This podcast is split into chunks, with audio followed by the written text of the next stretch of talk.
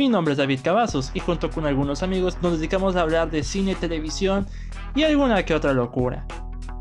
Este es el podcast de la Cueva del Cine, un lugar donde pueden escuchar diversos temas sobre cine, televisión y mucho contenido más. Sean todos ustedes bienvenidos a la cueva y muchas gracias por escucharnos.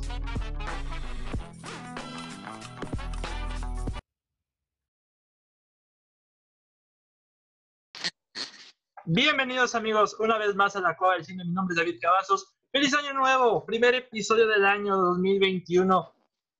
Y, y un episodio muy especial. Bienvenidos al especial del episodio 50. El episodio 50 donde vamos a hablar de las mejores películas de 2020. Pues obviamente, primero que nada vamos a, a presentar al don, al señor Don Podcast, un camino al señor Freddy Montes, una vez más.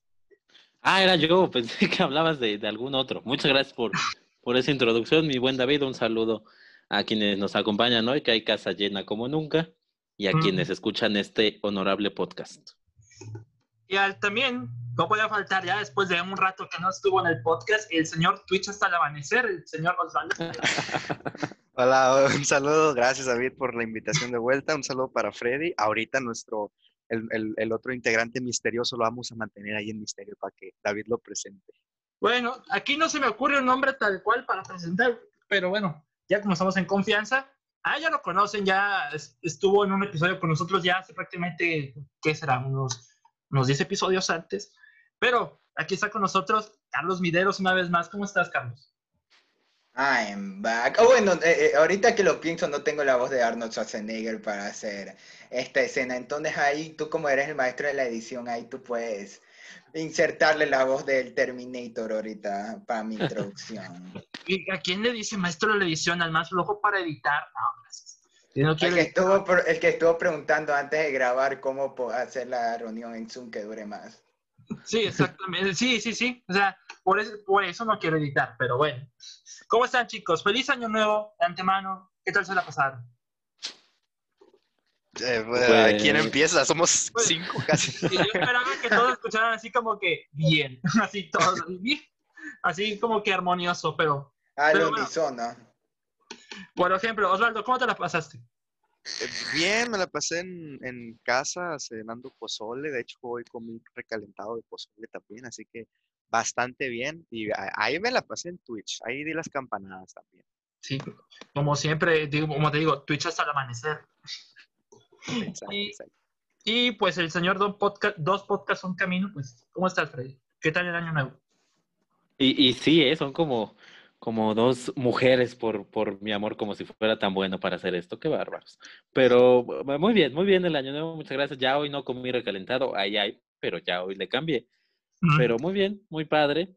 Este, dando el, las campanadas en abrazos pues virtuales y abrazos de lejos. Pero bien, muy extraño, pero bien. Muy bien.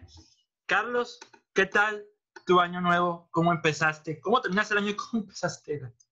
Digo que comencé viendo Ad Astra y terminé viendo Ad Astra, así te lo voy diciendo. Yo no descanso ni para festividades, para ver películas, solo en Navidad que me estuve en viaje y solo vi una película por día que tú conociéndome verás que es algo demasiado raro para mí. Entonces, por lo menos, la pasé bien ahí con mi familia, ahí, con unos, con otros, no, pero ahí compartiendo siempre, nunca faltó los mensajes desde lejos, eh, nunca, faltaron para, por lo menos así comunicarnos con las personas ahorita en esta situación, pero todo bien, de, todo positivo para 2021, aunque no digamos nada para no invocar la mala suerte.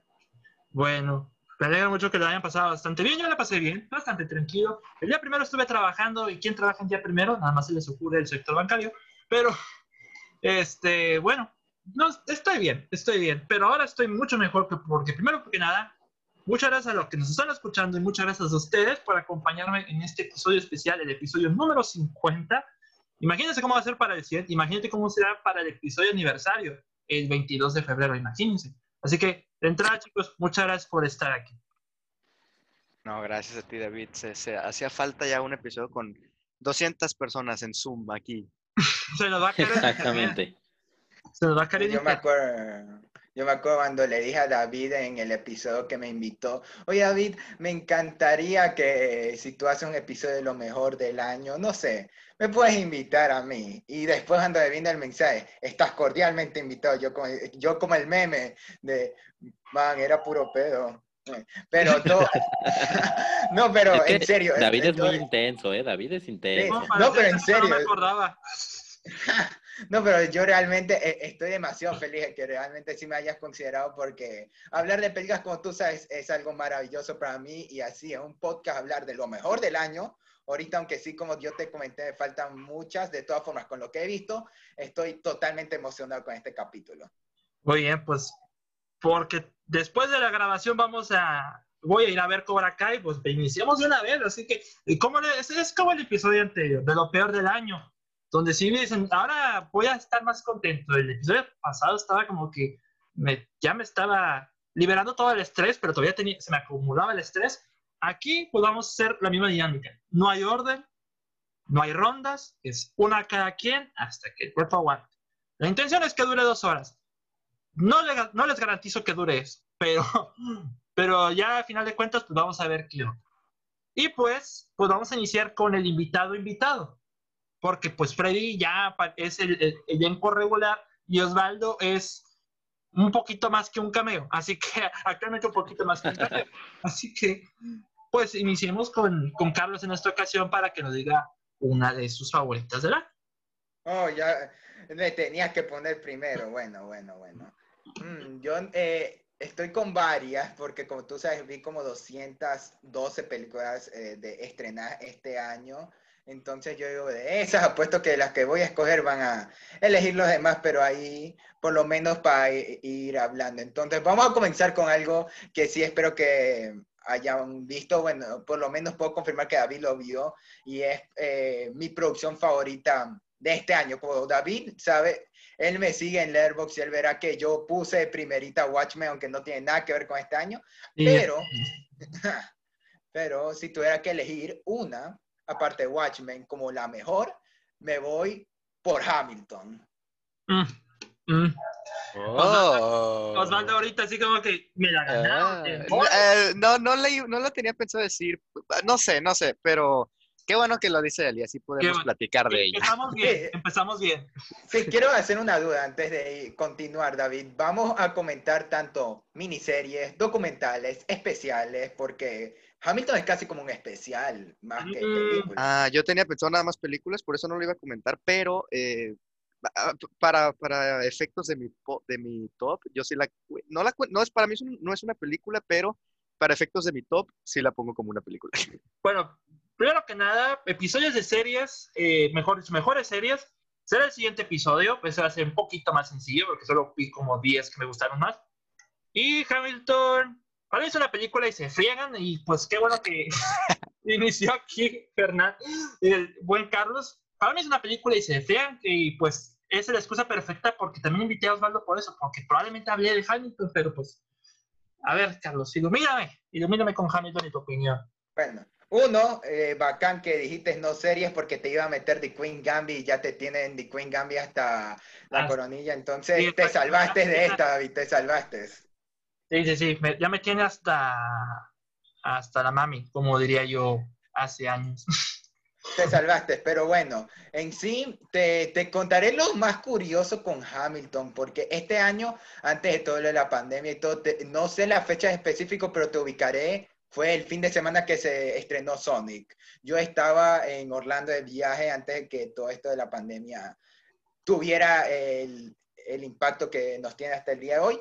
Yo estaba viajando por Fort Lauderdale, por ahí, casi como un road trip para ir conociendo con mis tíos y mi mamá. ¿Y qué pasa? Vimos un, vi un cartel enorme de Hamilton, de que estaban viendo para presentaciones, de las siguientes presentaciones, y yo estaba emocionadísimo porque yo no había ido, lo más cercano a una obra así de, era la obra musical de Buscando a Nemo que ponían en el Animal Kingdom, y no sé si la pondría al mismo nivel de Hamilton. Y entonces yo estaba interesado. Yo no había oído nada de Hamilton.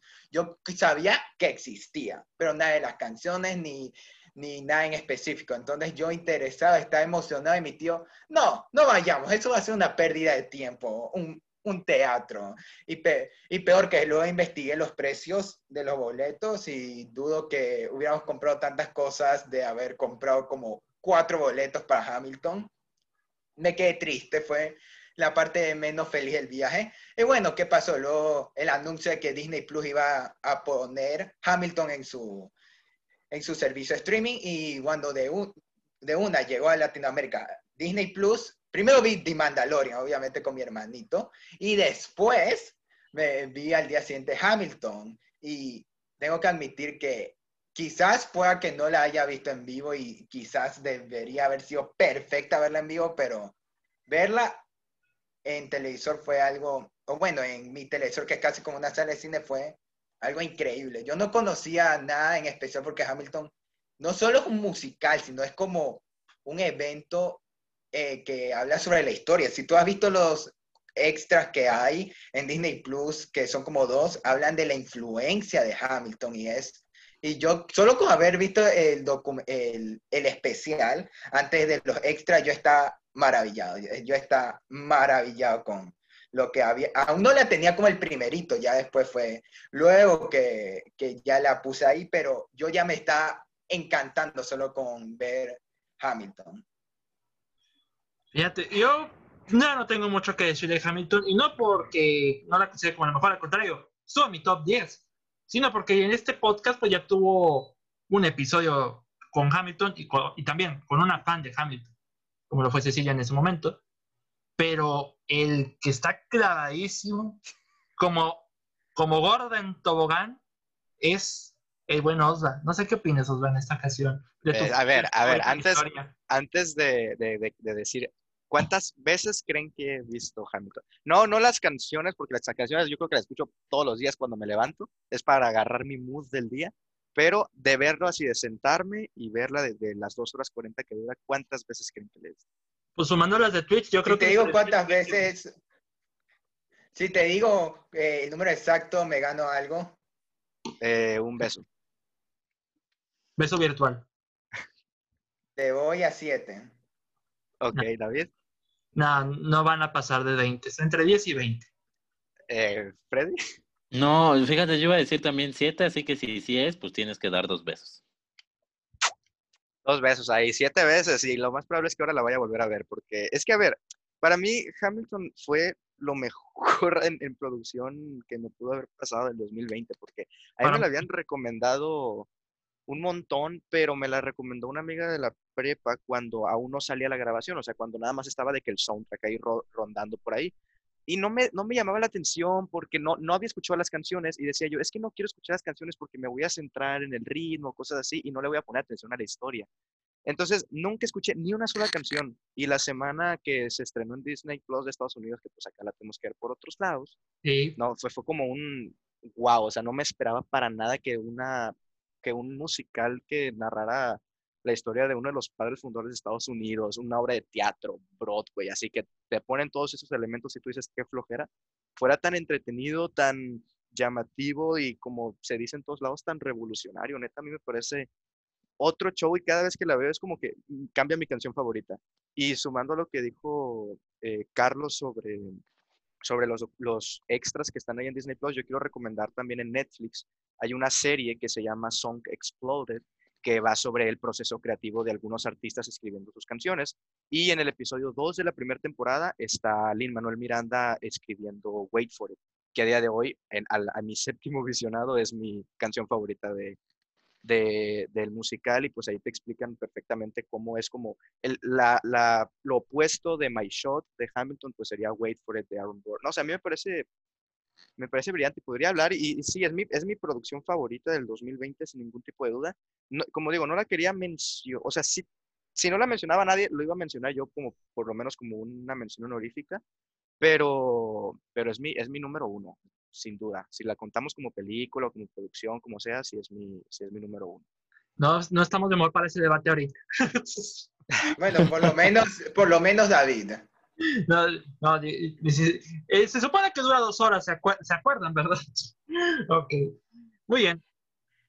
por mi parte yo digo, la- para mí mi canción favorita, junto con My Shot, es la canción del rey, porque Jonathan Groff, mi respeto. Oh, Dios mío, esa, desde la primera vez esa ha sido mi canción favorita, solo por el hecho de oír a Jonathan Groff, que lo tengo aún como el único ser que ha logrado hacer el único buen cover de Bohemian Rhapsody. Ah, no, de eso sí no estaba enterado. Pero pues eh, muchos dicen, ah, es el tipo de Mindhunter. Pues sí, es el tipo de Mindhunter. Yo Así- lo conocía por ser el tipo de Glee. Ah, ni, ni siquiera veía Glee, así que tampoco. Yo nada más de como que, ah, es el de Mindhunter, no sabía. Pero bueno, yo por parte no tengo que decir nada de Hamilton. Es una joya. Hay una producción ahí que le ganó un poquito más a Hamilton en cuanto a producciones y musicales. Pero ya hablaré un poquito más de ello eh, más adelante. Uh, sí, sí. Sí, Yo ya, yo como, como te decía en Letterboxd, yo sé cuál es, pero no voy a arruinar la sorpresa. sí, sí, sí. ¿Algo más que decir de Hamilton? Hmm, ¿Alguien creo que quiere? no. Yo, yo creo que ustedes lo han dicho todo, que son más fans de Hamilton que yo, que también me parece una fantástica obra de teatro. Tampoco estoy de humor para debatir sobre eso, no es una película y punto, no hay debate ahí, no es una película.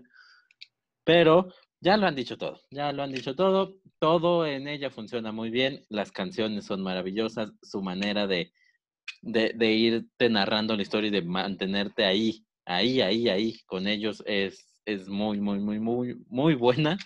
Y pues, pues para muestra todo lo que ha todo lo que ha influido en la conversación durante el 2020 y seguramente en, en años posteriores, pero en el 2020, bueno, todo el mundo ha hablado del, de Hamilton, todo el mundo se ha maravillado con Hamilton y ahí está, un, un, un gran trabajo y de esas cosas que, pues que yo no he leído ni visto a alguien que, que pueda decir cosas malas sobre ella. Entonces, por algo, por algo será.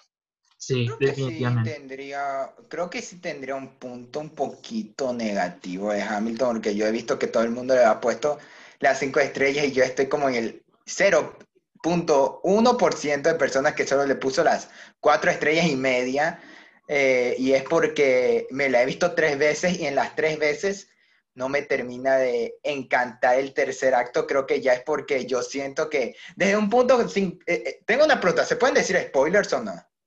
No, no, No, es- ok. Hamilton se vive, Hamilton se vive. Aunque es historia, pero se vive. Oye, pero ajá, es historia.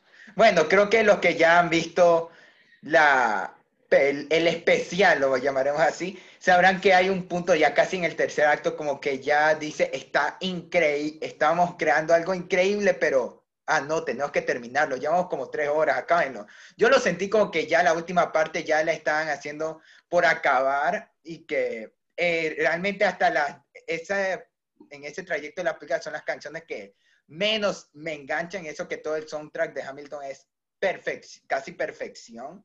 Pero por eso, yo creo que eso es lo más cercano a algo malo, porque ya en la tercera vez que la vi yo sí sentí más el impacto, como yo les dije que después vería en los extra, que es el impacto cultural que trajo no solo Hamilton, sino todo lo que cuentan en la obra y el impacto real. Entonces yo creo que en sí eso es lo que apunta al tercer acto como algo bueno, pero que en lo personal es como la parte más baja, porque ahí ya es cuando ya sentí que esto ya se está poniendo un poquito pesado. Bueno, pues es la única queja, pero pues no creo que todos son eso. De Pero bueno. sí. ¿Sí? Bueno, pues ya cerramos con Hamilton. No pensé que iba a ser la primera, pero que bueno, empezamos con el pie derecho. Ahora pasemos con Osva. Osva, ilústranos una de tus favoritas del año. Ok, a ver, yo al igual que Carlos y probablemente muchos de los que nos escuchan, no sé si tanto David como, bueno, David no, las, eh, David probablemente sí las mencionará, ya las vio él, pero no sé si Freddy ya las haya visto, que son las de festivales y todos esos. Cuando vea esas, probablemente esta película saldrá del top, pero aún así es una película que me gustó y es la primer película que vi este año, eh, que es eh, Sound of Metal, del, que, a ver, que te- técnicamente es una película del 2019 que se estrenó en festivales en 2019, pero Sí. en cine se estrenó hasta el 2020, incluso en Amazon Prime Video, que es donde la pueden encontrar, se, se estrenó en 2020. Una película de cual se estaba hablando mucho y pues yo las, las- la, la había estado postergando porque no, no me llamaba tanto la atención, pero bueno, creo que fue la- una gran manera de empezar el, el 2021. Rápidamente, ¿de qué va? Va sobre un baterista de heavy metal, ya ven de estos de que gritan y chingo de ruido y esas cosas, pues empieza a perder eh, el, el- el- el- la, la audición se llama, el, el oído. La Sí, audición, sí, sí, sí. al- empieza a perder la audición, entonces, pues, se, eh, la, la película pues, nos va narrando cómo se va sintiendo, que intenta op- la, eh, conseguir dinero para la operación, etcétera, etcétera. Y creo que esa última escena, para que la hayan visto a mí, híjole, yo estoy pensando que soy muy llorón. O sea que, de verdad, cualquier cosita de las películas me hacen no llorar a cántaros, pero sí sacar una lágrima. Y esa última escena, ese silencio absoluto y luego la canción que sale en los créditos, no voy a hacer spoilers obviamente porque pues, son, eh, por si no la han visto para que la vean, pues son recomendaciones al final de cuentas. A mí me pareció fantástica esa última escena. cosas que ya se han comentado, pues como el sonido, para mí, no sé si he visto otra película con mejor sonido de este año. Y también la actuación es maravillosa de Riz Ahmed. Y, y creo que serían tanto en sonido y en actuación donde podría tener por ahí algún, alguna nominación. Pero a mí, a mí me gustó mucho. eh, supongo que ya la han visto todos. eh, creo que ya Ujú. vi también ahí que Freddy la logió en, en Letterboxd. Así que pues, bueno, para, para no dejar la pregunta al aire porque somos muchos y nadie va a decir, pues eh, me gustaría que Freddy ha estado un poquito más calladito por el tema de Hamilton, pues que nos diga si la vio, qué le pareció. Muchas gracias, mi, mi buen Osva. Eh, ya la vi efectivamente, no solo la vi, la traigo como número uno. Me falta ver mucho cine del 2020, evidentemente, pero para mí es lo mejor que he visto en el 2020 en cuanto a cine, Sound of Metal. Eh, ya, ya comentó la, la premisa Osva de qué trata esta película. Creo que hay, hay muchos tópicos interesantes en ella. Lo primero es que cuando hay estas películas sobre alguna, eh, eh, sobre alguna situación especial, físicamente hablando, pues trata la película de ir a demostrarte que se puede y que tienes que salir adelante y que sí se puede y que vamos, ta, ta, ta. Nuestro personaje principal toda la vida está hasta la madre de lo que está pasando. O sea, está harto de su situación, está harto de lo que le pasa y quiere salir. Él, él, no, él no se compra el discurso de, eh, sí, vamos todos y se puede y hay que vivir con esto. No, no, no, no. Él sabe que como músico, como baterista, pues es lo peor que le pudo haber pasado, perder, perder el sentido del, de, de la audición. Entonces, en ese tenor está nuestro protagonista siempre y quizá eso ayuda mucho a la empatía porque uno como espectador lo ve y dice, puta, pues si yo perdiera eso o, o por ejemplo, nos, nos, gusta el cine, obviamente importa el, el sonido, pero imagínate no ver, no volver a ver una película, ¿no? O sea, no creo que, tomaría, que tomáramos la vida tan bien y tan, bueno, pero hay que salir adelante. Seguramente estaríamos enojados con la vida por eso y trataríamos de encontrarle una solución. Entonces, así, en ese tenor está nuestro protagonista, pero también está en un lugar en donde la idea es esa, ¿no? O sea, si se puede, venga, no es una discapacidad, solo es una condición especial, ta, ta, ta. Además, juega mucho con el sonido, o sea, de alguna u otra manera te hace sordo a ti también. O sea, tú vas escuchando con él y así a ti, o sea, el sonido de la película se va bajando hasta desaparecer a la par de él y de repente tienes el zumbidito y de repente en algún momento eh, un, un, tema de audición ahí muy raro, entonces lo escuchas y te molesta a ti también. Entonces, bueno, no, no hay manera de, de no empatizar con, con este personaje, con este protagonista. Y ya por último, sí, Riz Ahmed está fantástico, pero a mí para que para quien se lleve las quien se lleva las palmas en la actuación es Paul Racy, que es como el maestro Paul de esta casa. Mande, mande. Paul Rachi, ¿no? Se llama. Sí. Es, ah, Paul Rachi, sí, sí. Paul Rachi. No, no, no tengo idea, pero Paul Rachi, qué bueno que me, que me lo corriges porque lo voy a decir mucho seguramente. No, este, bueno, bueno. Sí, eh, eh, a mí me parece fantástico. Lo, que hace él es fantástico. Yo lo veía y decía, este tipo, este tipo tiene que ser el candidato uno al Oscar. Y bueno, ya los círculos de crítica poco a poco lo van, lo van poniendo estatus de entre los dos, quizá tres favoritos al, al, Oscar hasta ahorita. Muy, muy, muy bien merecido. Lo de Paul Rachi, como dice mi buen David. Y ahí está, Sound of Metal o el sonido del metal. Ok. ¿Qué opinas, Carlos? ¿Tú qué ya la viste? Para, para contrarrestar, Carlos, vamos a ver qué piensas. Yo creo que The Sound Metal me recordó a una película que no tiene mucho que ver con el tema. Esta es una película que no tiene literalmente nada que ver, que es The Lighthouse. Y es en especial por la forma como usan el sonido en la película. The Lighthouse lo usan como parte para el faro, la isla, y en especial yo como, a, a diferencia de, de Sound Metal, yo pude ver Lighthouse en el cine. Fue justo la película con la que antes me despedí de los cines antes de la pandemia. Porque aquí en Ecuador llegan como tres meses después las películas de A24.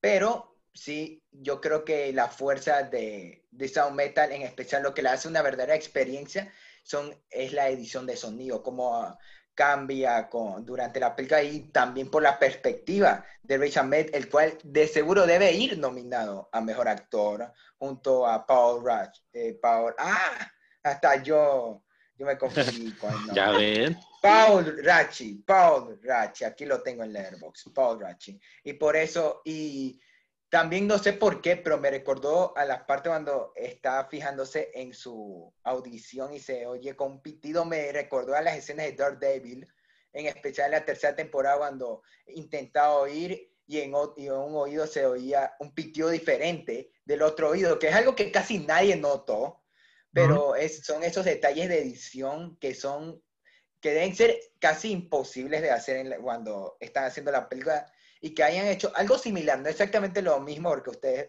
habrán visto que en Sound Metal no, eh, no lo usaron de la misma manera por enfocarse en una historia muy diferente, pero yo siento que en sí es una película poderosa, en, en especial me encantó esa escena, me encantaron dos escenas, en especial la primera que el inicio, que yo como soy todo un rockero y ahí me, me salió todo eso con introduciéndote a la película, ya me tenían. Y después con esta escena en que el Rucci le dice, tú ves esto como si fuera una discapacidad. Y es que, es, es que en parte es curioso porque si te hace replantear demasiado en, eh, en esto de, de quedar sordo y en cómo cambia tu mundo. Y por eso realmente está muy curioso. Yo la saqué de mi top 10 porque encontré otras con las que conecté más en lo personal. Pero sí, definitivamente es una, es en mi opinión, la mejor película de Prime Video de este año. Por, eh, sí, creo que sí, en mi opinión. El año pasado ya. Sí, Sí, sí, pero, Sí, de la... sí, pero muchos están considerándola ya de este año porque Prime Video ya la No, no, es que ya estamos en el 2021. Estamos en el dijiste- 2021, dijiste este no, año. Ay, no, Dios mío, yo, yo soy el perdido entonces, yo soy el perdido entonces.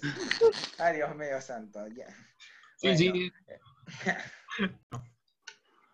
Cuando vi Son of Metal, en el momento que la vi, estaba dentro de mi top 10. Hay un par de películas que le ganaron, y le ganaron con fuerza, para que ahora The Son of Metal creo que está en, mi, en el lugar número 12 de mi top. Pero la verdad a mí me gustó mucho también.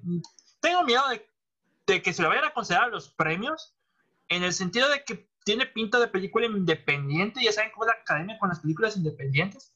Ese es mi miedo, pero pues en actor de reparto no veo a nadie más que Paul Rachi. En actor, el único que le puede quitar el Oscar al ya fallecido Chadwick Boseman es Riz Ahmed. Y Olivia Cook puede, pues la nominación está bien, pero no creo que lo gane. Ya pues, cierta actriz, cierta película que ahorita voy a tocar y comentar es la que se lo va a llevar. Pero Son of Metal se me hace una muy buena película. Con cierta ternura, tratándose de un tema tan difícil, pero es como que una curiosa, una curiosa presentación de superación, pero no como cualquier otra historia de superación. Así lo puedo dejar yo. Sí, creo que es que es una película en la que, como dijo Freddy, no es como, o sea, sí es de superación, pero no tan fresita de superación, porque pues la escena final es como, o sea, no, no- es que no la quiero decir porque no es spoiler, pero pues nosotros que ya la vimos es como un, un golpe de realidad, pues, o sea, esa, esa última escena y es como, prefiere una cosa sobre la otra. Y, y, eh, tal vez es lo que no muchas personas hubieran preferido. No sé, es- eso ocupan verla, pero sí está muy, muy interesante. Muy bien. Bueno, ¿algo más de Son of Metal de casualidad? Por mi parte No, creo que. Ay, sí, te- yo sí creo, para terminar, eh, no creo que Olivia Cook haya eh, dado. eh, no, ella es espectacular actriz desde que la conozco desde el Bates Motel, pero eh, para estar nominada, sí creo que le faltó presencia en la Mm. historia. Para, además, de pronto como actriz de reparto, pero como actriz principal la veo difícil. Sí, No, no lo sabremos hasta marzo o, o febrero, quién sabe. No lo sabemos. No- Bien. antes de mi película, pues sigue Buen Freddy. A ver con qué nos sale delitado el Buen Freddy. Ya como se repitió los Metal, pues, pues Freddy, adelante.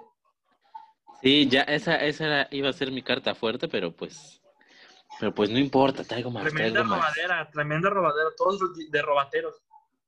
Sí, qué bueno que traje como mil, porque si no, este, aquí en una ronda se me acaban todas. Eh, yo me voy a ir por algo, no, no está en mis, en mis primeros lugares, pero sí está en mi, en mi top 10 de lo mejor del año. La vi hace poco, muy poco, salió, no sé, en el año, a mediados de año creo, no sé, en, en Netflix.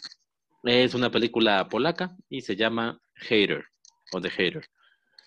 Y esa no la vi, esa no la vi. ¿Cómo? Eh, yo ok, pensé yo que sí la vi, yo sí Tú la sí la vi. viste, nada más, Lo vi en, en. Letterboxd, que está ahí tu, tu, tu, tu review. Este, Carlos, no sé si la hayas visto. Uy, yo recién estoy... Ah, sí, yo eh, he oído, pero no me la vi. Ni siquiera la iba a Yo considerar. voy a hacer una transición perfecta ahorita después de esta. Ah, ok, Bueno. ok. Este, yo estaba un poco en el, en el tenor de Carlos, las había escuchado mucho, pero como popular, o sea, no grandes cosas. O sea, que la gente la veía, pues estaba en Netflix. El tema es interesante, trata sobre un chico que se dedica pues a arruinar campañas y, y personas a través de la mercadotecnia electrónica. O sea, es, un mercadólogo de, de las redes sociales, pero no para bien. O sea, su trabajo es arruinar carreras, arruinar gente a través de internet mediante lo más básico, hashtags, este videos, fotos, o sea, lo, en lo más básico, ni siquiera es como, como un gran hacker, no, no, no. Es, es, es, es marketing, puramente. De eso trata la película. Dije, bueno, el tema, eh, no sé si esté bien llevado, pero es interesante, seguramente por eso mucha gente habla de él.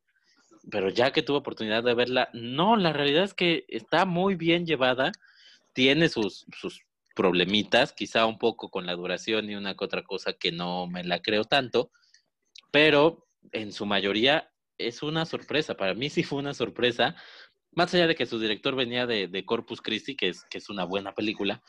Entonces, bueno, te podía dar buenas, buenas señales, buenas licencias. Pero aquí hay algo muy interesante, que es esta premisa, cómo sí la logra aterrizar al, al, al plano humano, como sí hay personajes, no es nada más el qué, sí nos importan las personas, sí nos importa lo que le pasa a este chico, sí todo gira alrededor de él y no es nada más como un anecdotario, como una nota o como algo para impresionar, sí está bien llevado ese tema, además bien dirigida y sobre todo muy bien eh, montada, muy bien editada, porque juega con, o sea, de repente está en el futuro y tú estás escuchando una conversación del futuro, pero apenas estás viendo, o sea, estás viviendo el presente y lo estás viendo y ya, ya la conversación está en el futuro, pero tú estás en otro momento y así juega varias veces con el tiempo para que al final, cuando termine esa pequeña secuencia, pase algo y te enteres de cómo logró o cómo llegó a esta cosa o qué hizo, porque si hay varios momentos en la, en la trama donde dices, bueno, ¿y cómo puede hacer esto esta persona? Y a través de este jueguito, a través de este jueguito de director y de, de editor, sale, sale el, pues el truco, sale bien librado. The Hater, buena película, está en Netflix y creo que puede gustarle a todos. O sea, no es cine de arte. No, no, no. Eh, creo que puede entrar en el cine popular y en el cine un poco más que se toma en serio. Buena propuesta. No, ya Yo no no- puedo decir nada, no la vi. Yo realmente ya me interesé demasiado, lo voy a buscar, ahí sí me, sí me pueden mandar un mensajito ahí específicamente de cuál para no, estar, para no terminarme perdiendo en otra producción ahí excelente, pero ya me la tengo que ver, sí me dio ganas de verla. Osvaldo, Eh, ah, para mí no entra en el top y eso que hice un, no hice un top tan extenso, pero o sea, ni siquiera la consideré como para, "Mm, ¿entraría? No, es una película que me pareció interesante, sobre todo en su, en su montaje, como bien comenta Freddy. Sí, eso, eso de, de- de que estamos como que en el futuro, pero escuchamos cosas del presente, sí, sí me pareció muy interesante y no me daba cuenta hasta en una vez que dije que ya, ya iba a decir, ah, aquí se equivocaron. O sea, porque la estaba viendo Netflix Party con un amigo y le estaba comentando, oye, aquí se, se equivocaron de, de escena o por qué están poniendo otra cosa que no, tiene, que no tiene mucho que ver con lo que nos están contando. Y ya unos, unos segundos después ya como que se arregla eso y es como ah, mira, qué chingón, no, no le había prestado eh, atención de esa manera. Pero, díjole, a mí, a mí, Janko Massa me parece, y nada más he visto este, Corpus Christi, pero a mí me parece por estas dos películas que es un director con, híjole, mucha, mucha calidad en, en su manejo de cámara. En esta película ahí, la escena, no sé si recuerde Freddy, pero la escena esta de, del terrorismo ya para el final, me parece muy, muy bien dirigida en, en- en- en aspectos de cámara. También me parece que el actor lo hace bien. A, a- a veces sí se me hace que la película, como que, no sé, como que sí se va un poco por las ramas o como que se desvía mucho. Siento que las, las dos horas y quince se me terminan haciendo un poco pesadas, como que no, no. Ahorita decía Freddy que es una película que, le- que puede gustarle a la mayoría. Eh, sí, nada más que si eres una, una persona que a lo mejor que se aburre fácil con películas que no le está llamando la atención, a lo mejor esta te puede pasar eso. Si la, si la historia no te llama la atención, no, no creo que el ritmo haga mucho por solventarte por ese lado, pero eh, sí es una buena película, o sea, sí, sí se recomienda fácilmente y de hecho, pues, eh, Corpus Christi, no sé si se estrenó este año en México, por, como para meterla en mi top y para hablar de ella más adelante, porque No. es del 2019, no sé si se estrenó en México este año, porque... En Estados Unidos sí, pero fue por las premiaciones nada más. Ah, pues no sé, entonces vean Corpus Christi, que es, es- es Corpus Christi, pero es de mis películas favoritas del 2019 también, es, me parece magnífica esa. Pero, pero bueno, de hater, eso, eso que comenté. Muy bien. Sí, Janko Massa es el, el, el director para que busquen las dos si no las han visto. Este, este está en la otra me parece que es un poco más complicado, pero vale, valen la pena las dos. Y sí, lo que dice Osva, o sea, ves que hay alguien que sabe dirigir ahí. Ahí hay alguien que sabe dónde poner la cámara, que sabe cómo mover, sabe cómo dirigir actores. Este, y ya, eso, eso digo yo de hater. Muy bien. Pues yo creo que es mi turno. Mi primera película. Voy a dejar una cosa en claro. Mi primer lugar fue Palm Springs. Mi primer lugar es Palm Springs. Pe- a ¡Uh, mí- qué sorpresa! qué sorpresa! ¿verdad? Nadie le sorprende. Nadie le sorprende eso. Yo ni Y- siquiera la iba a decir porque sabía que tú la ibas a mencionar. Y nada más de mencionar, porque para, de entrada, primero que nada, ya tiene mi explicación, mi comentario en uno de los episodios. Yo creo que hace 25 episodios que comenté de, de, eh, Palm Springs, pero para mí, en primer lugar, la amo, la adoro, me encanta y pues para verla una y otra vez. Pero para este episodio voy a hablar del segundo lugar, de la segunda mejor para mí. ¡Uh! Y a estas alturas ninguna de las tres la ha visto, no me sorprende. ¡Ah! Y para variar, tenemos que hablar de ella. Tenemos que hablar, porque vamos a escuchar mucho de ella más adelante. Eh, Uy, ya sé ya sé cuál es, ya, Y sé, pues- ya, ya solo dinos. ya, le encanta introducir, nada más para meter emoción. Vamos a hablar de Nomadland. Vamos a hablar de ¡No! Nomadland. Sí, Esa, sí. esa es la película por la que aún no publico mi lista. No, y todavía faltan las otras que quiero mencionar aparte. Pero bueno. Nomadland, para ponerlo así en contexto, en pequeños contextos, muestra cómo Fern, interpretada por una maravillosa Frances McDormand, una vez más, eh, se queda sin casa, se queda sin trabajo, su esposo falleció, es viuda, y esto fue pues, víctima de la crisis del 2008 aproximadamente. ¿Y qué estuvo haciendo ella? Bueno, pidiendo en su camioneta, en su van, ahí tiene todo. Está viajando, viajando, viajando a todos lados. La película no es como un road trip, en realidad es yendo de un lado a otro, de un lado a otro, de un lado a otro, y hasta llegar a parar en un grupo que es como estos, se consideran como nómadas modernos. Y ya, esa es la historia de la película, pero el viaje es de ella. Y en final de cuentas es como que una presentación de cómo valorar el lo que teníamos en el pasado y valorar lo que tenemos ahora. Porque para el final de cuentas, Fern explica en la película y se ve en el tráiler, no es spoiler, se ve- lo dice en el tráiler. No soy, hom- no soy homeless, solamente soy houseless. Y, o sea, al final de cuentas, tengo un hogar, mi camioneta, pero pues lo único que tengo es casa. Y ese yo, lo- hay muchos mensajes que podemos interpretar aquí, pero al final de cuentas es una especie de, de visión de un sector bastante ignorado por los Estados Unidos, de las, digamos que ahora sí, de las generaciones pasadas.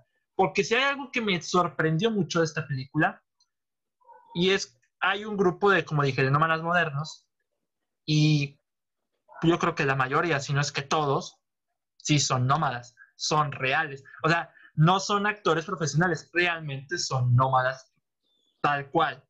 Y no sé si esto pueda considerarlo como actuación de método, pero el caso de Francis McDormand es igual. Durante toda la producción de la película ha estado viviendo así. De lo que he investigado, durante todo el, todo el proceso de la película, ha vivido en su camioneta. O sea, de cuenta con todo lo que tiene. Y eso me sorprende mucho que una persona extranjera, o sea, ajena a Estados Unidos, como Chloe Zhao, retratara mucho mejor una problemática americana que un director americano. Y eso es prácticamente sorprendente para mí. Es una gran directora y aquí hace un trabajo espectacular. Para mí, si me lo dicen ahorita para producción al Oscar, para mí yo puesto ya por mejor director en los Oscars. Y Francis McDormand también. O sea, toda esta película es fantástico. Es una película lenta, pero tiene cierta ternura, porque a fin de cuentas no es una película triste. Es las circunstancias que ponen ahí a Francis McDormand no la hacen infeliz por ponerlo así, hay una pequeña escena, no es spoiler, solo es como mención para este comentario. Hay una exhibición de Arby's lujosos, creo, ¿sí? Podemos decir que lujosos no tal cual, pero Arby's. Y Fern con sus amigas, también nómadas, pues van viendo y entran a uno. Y la actitud de Fern, como que un poquito bromista y demás, me, cuando la vi dije, aquí me doy cuenta de que no es alguien infeliz. O sea, disfruta lo que tiene, valora lo que tiene. O sea, sus estragos, sus rencillas es con el pasado, porque al final de cuentas extrañas el pasado, pero ahora tienes que pensar en cómo, pues sobrevivir y también al mismo tiempo aprender a vivir, o sea, aprender a vivir con estas circunstancias. Y pues yo no la considero una película triste, pero sí es una película dura en cuanto a temas, sobre todo de laborales, porque hay momentos donde Fern trabaja en Amazon, también hay momentos donde, por ejemplo, vemos estas prácticas con los nómadas modernos. Uno de ellos, creo que Bob Wells se llama, si vio la mayor inspiración para la película y él está presente. O sea, todos los nómadas no son actores profesionales, son, son reales tal cual. Y para representar más la problemática como es, que son las personas que básicamente no tienen lugar y que van viajando por todo Estados Unidos en una camioneta. No Mandan es una película hermosa, hermosa en todo, en todo, todo. En la música, lo que más me gustó fue la música de Ludovico Enaudis, es la música y la fotografía. La fotografía apuesta más por algo natural, por los métodos naturalistas, no sé si te tan elaborada, la mayoría es handicap, o sea, tal cual es como que una, alguien obligó a grabar a Franz McDormand siguiéndola todo el camino, o sea, me encantó esta película y pues para, mucho la pondré en su primer lugar, para mí quedó en segundo lugar. Y de las próximas premiaciones, yo creo que esta va a ser la más fuerte o la titana vencer en medio de todas las producciones incluyendo Frances McDormand. Se me hace espectacular su actuación. ¿Qué podemos decir de ella? O sea, es asombrosa en todo lo que hace. Pero aquí yo creo que, que la que mayor se lleva las palmas es Chloe Zhao, como directora. Y no me gusta decir esto porque pues no sé qué, cómo vaya a ser el resultado final, pero si con Nomadland es así, ¿cómo será con The Eternals del MCU? Que esperemos que le den una cierta libertad creativa, que lo dudo mucho, pero al final de cuentas me he dado cuenta de que Sao es una directora que, que, hay que poner atención y eso que es su tercera película. Con sí, yo sí, sí, ahí sí, sí, para aportar un poquito a tu argumento, David, yo sí creo que en sí Marvel suele darle eh, no tanta libertad a sus directores, porque es más como que ellos ya tienen el guion con su grupo de escritores y le dicen, aquí ten tu guion, ahí puedes hacerlo como tú quieres y ahí están observándolo y ahí ese es por ese tipo de cosas que Edgar Wright se fue en su momento por Ant-Man. Pero yo sí siento que cada director le pone su visión a su película. Scott Derrickson le dio unas vibras medio medio de sus películas pequeñas a Doctor Strange. Siento que Josh Whedon le ha dado a sus películas un poquito de su aire cuando hacía series. Los hermanos rusos le meten un, poco de sus comedias tipo Community and Arrested Development. Y yo sí siento que dan su marca fuera de que no tienen tanta libertad. Yo sí siento que pase lo que pase con Eternal, yo de, de por sí sí estaba muy interesado por ellos, por ser algo aparte de lo que han mostrado en Marvel. Ya viendo lo que la directora puede hacer, aún sin ver Nomadland, solo con oír las críticas que podría estar en las premiaciones de este año, podríamos tener una gran película, quizás no la mejor de Marvel, pero quizás una gran película, por alguna razón debe estar ahí. Yo no tenía ni idea que, que era la que iba a dirigir Los Eternos. No, Yo también, tampoco. como que, ¿qué? También. Yo también quedé igual, así como que, ¿a poco ya va a dirigir Eternals? No. O sea, ¿a, a quién agarraron? O sea, pero ya cuando, después de ver Nomadland dije, no, pues no pudieron escoger a alguien mejor para introducir personajes nuevos para el sector popular. Yo sé que no he visto Nomadland, pero lo voy a dejar así, no sé, pero yo le pregunto, ¿qué es lo que ustedes esperan de ella? Porque tú, Posma, ¿qué esperas de ella? Yo, eh, pues sí espero que sea una película pues, de premios, una película buena en calidad. He escuchado que tiene muy buena fotografía también. ¿Mm? No sé es si muy lo buena. muy, creo que no. Este, pero también pienso que pues, que no, que no, o sea, como que lo que comentas, que es una película lenta. Digo, a mí eso no es algo que me afecte, pero digo, es algo que pienso que va a pasar también, que es una película lenta, o sea, no, pues lenta, pues, de, de este tipo de películas. Sí, es, es que no hay una historia recurrente. O sea, todo es, es básicamente un viaje que vemos a Penn vagando por los- las zonas desérticas de Estados Unidos. Conociendo a quien quiere, conociendo a quien puede, teniendo una amistad con alguien que le importa. O sea, no hay una historia que circule como una trama tal cual, sino que es básicamente un viaje. Y puede ser un poquito lenta, a pesar de que no dura tanto. La película dura una hora y cuarenta, o sea, no es tan larga y pues vale la pena. Pero a mí me encantó y pues se supone que aquí en los cines no creo que llegue en México, al menos no ahora, pero en Estados Unidos llega febrero, así que vamos a ver qué tal. Algunos de ustedes pues ya, ya, ya salieron los torrents también, ya, ya se, pues, pueden desquitar con los torrents. Por mí no hay bronca, de mí ya, ya tengo el torrent. También. Pero No, están, este, están chafas, ¿no? ¿O ya hay torrents buenos. No, son ahora sí tal cual, pues son, es que es como la temporada de screeners, cuando salen los estrenos de sí para los premios, siempre hay alguien que filtra los screeners. Y ahora pues, pues, sí. es el momento, no lo hicieron con todas, pero con Nomadland pues ya lo hicieron, lo acaban de hacer casi casi que creo que fue el día de ayer, no, ya, no lo sabía hasta, no, fue antier, creo, no lo sabía hasta ayer, pero pues, cuájense, ahí están los Thor. Aboga- abogando por la piratería, pero eh, es lo que hay. ¿Qué se Ok. puede hacer? En esta época peor. Exactamente. Ok. Ya no tengo nada que decirle. Nomadland. Ahora es el turno del buen Carlos con su siguiente película. Uy, bueno, bueno, bueno. de- Mm, ten- tendría que, eh, para sacar una rápido para comentar, yo creo que mi película favorita antes, cuando comenzó el año, creo que la que permaneció en número uno hasta que vería The Queen's Gambit, Hamilton y posteriormente Watchmen, esa era eh, The Five Blood, la última película de Spike Lee que era una de las propuestas de Netflix para los Oscars, la siguiente temporada de premios que iba a salir. Y yo, honestamente, no soy un fanático como tal de Spike Lee. Yo, yo estoy intentando poco a poco conocer su cine. He visto Malcolm X, Black Clansman, porque es la más nueva que él ha hecho. Eh, también el otro proyecto con el que trabajó, que David después va a mencionar, pero yo en sí, yo yo esperaba con The Five Blood ver algo muy interesante porque justo salió con todo lo de George Floyd, lo de Trump, hay que lo menciona un poquito, y, y yo eh, estaba esperando algo bueno y realmente me encantó. Yo, creo que en sí, para resumirles y darles un poquito la palabra a ustedes si quieren hablar de la película, puedo decir que en parte lo que me atrajo de la película es porque es una película bélica, pero diferente, porque no habla de la guerra como tal, sino más de los veteranos que luchaban ahí. Y los personajes son como casi cada uno diferente clase de cómo hubiera salido una persona al pasar años después de, de la guerra. Tenemos al traumado, tenemos al, al que siguió con su vida, tenemos al que estuvo en bancarrota, tenemos al que tuvo un hijo, que e- es el que terminó traumado, pero por eso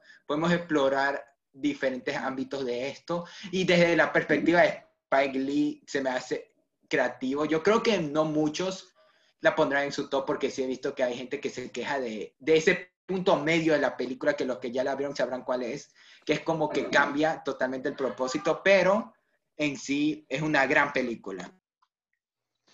¿Qué opinan, chicos? Este, vamos va primero. Ya, chinga. Yo digo. Eh, pues eh, yo sé que, digo, sé que Freddy no es tan fan de ella. No sé si, a ver, estoy buscando quién. Ah, bueno, ¿tú no? No, mira, a Sí, no, yo, yo bueno, es que, no, es que David le puso cuatro estrellas y un corazoncito, por eso no lo mencioné él en. Letterboxd. Pero espera, deja que comente yo primero, pues, rápido, rápido.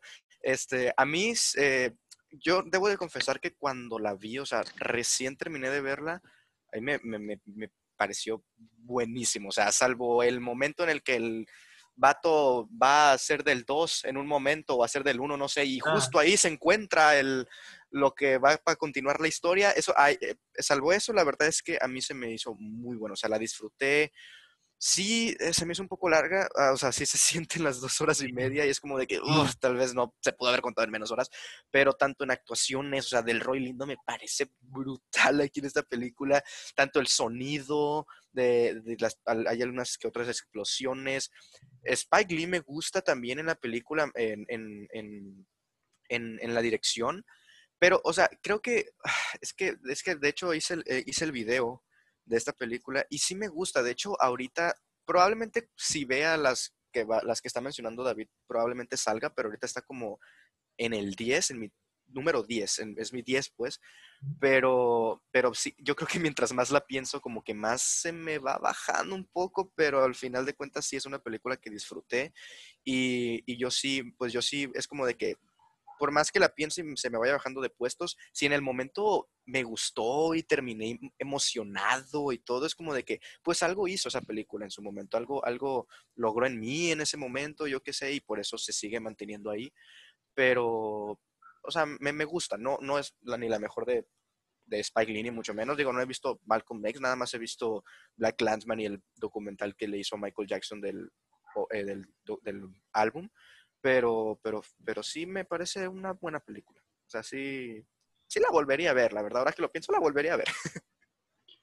Freddy, ¿qué opinas? Ay, este, The Five Bloods, eh, yo, yo no le compré el discurso a, a Spike Lee. Mira, de- de- desde que empieza ya sabes que algo va a pasar, que algo va a salir mal cuando en tu primera escena, en tu primera escena, llegan los personajes, se reencuentran, los ves abrazarse, corta la cámara y esos dos mismos personajes apenas se van a abrazar. Corta la cámara, regresa el personaje, vuelve a cortar y apenas va a regresar otra vez. Dices, aquí nadie se está fijando en nada, en un error que además ya lo leí mucho, o sea, no, no fue, que no es eh, indescriptible, le pasa como cuatro veces en su primera escena, cuatro veces, errores de niño, de, de, de editor de niño. Sí, eso sí Dices- es cierto, sí es cierto. Sí, ahí no ahí algo, algo malo va a pasar. Cuando ves eso dices, aquí algo, alguien, pues el señor Spike Lee no está muy concentrado en esto. Él no lo hace, pero él aprueba todo esto. Ya la película empieza a pasar, salvo esto, su primer acto sí me parece que es correcto, o sea, el primer acto se lo compro, pero ya después se convierte en este, en este homenaje o, o plagio, como lo quieran llamar. Yo sí creo que es un homenaje, no, no me atrevería a llamarlo copia, pero lleno de, de referencias entre Apocalypse Now y The Treasure of, eh, del Tesoro de de la Sierra Madre, me parece que se llama. Entonces todo, vienen homenajes, vienen homenajes, viene beber de estas películas y se empieza a olvidar de su historia y para nada más para aterrizarnos en su discurso, pues ahí te mete el es que pinches blancos, es que los negros, es que ta ta ta, pero a manera de panfleto, o sea, no no hay una historia, no es un guion que busque a- a- que busque este fin, que busque eh, eh, eh, hacer, vamos, ay, este, alzar el nombre de, de los afroamericanos, no, simplemente te lo pone, te lo pone directo, incluso es el señor Spike Lee tan, pues tan vale madres, o quizás sí se dio cuenta de que su película no estaba contando nada, que se avienta ese, pone a su personaje a hablarle frente a la cámara, hablarle al espectador así directo, cuando nunca r- r- rompió la cuarta pared. Eh, Digo, está bien, pero está claro que lo hace porque ya se la, o sea, no sabe cómo expresar algo, no lo sabe. Todo lo hace por ideitas cosa que podría, o sea, si pones cinco tweets, ya te da lo que es, lo que trata de decir la Five Bloods, pero ah, da, hasta ahí sí le compro las actuaciones de Roy Lindo mm, fantástico, por ahí está Chadwick Boseman también en un pequeñillo papel, pero muy bien, o sea, las actuaciones sí, va, visualmente sí es atractiva, lo, lo, lo entiendo, pero no, no, no cuenta nada y no está bien cuidada en ningún sentido. Yo no compré esta película. Bien, yo cuando vi The Five Bloods dije, ok, me gustó. Y pues no estaba mi todo de lo mejor, pero conforme fue pasando el año, bajó bastante mi lista bajó bastante.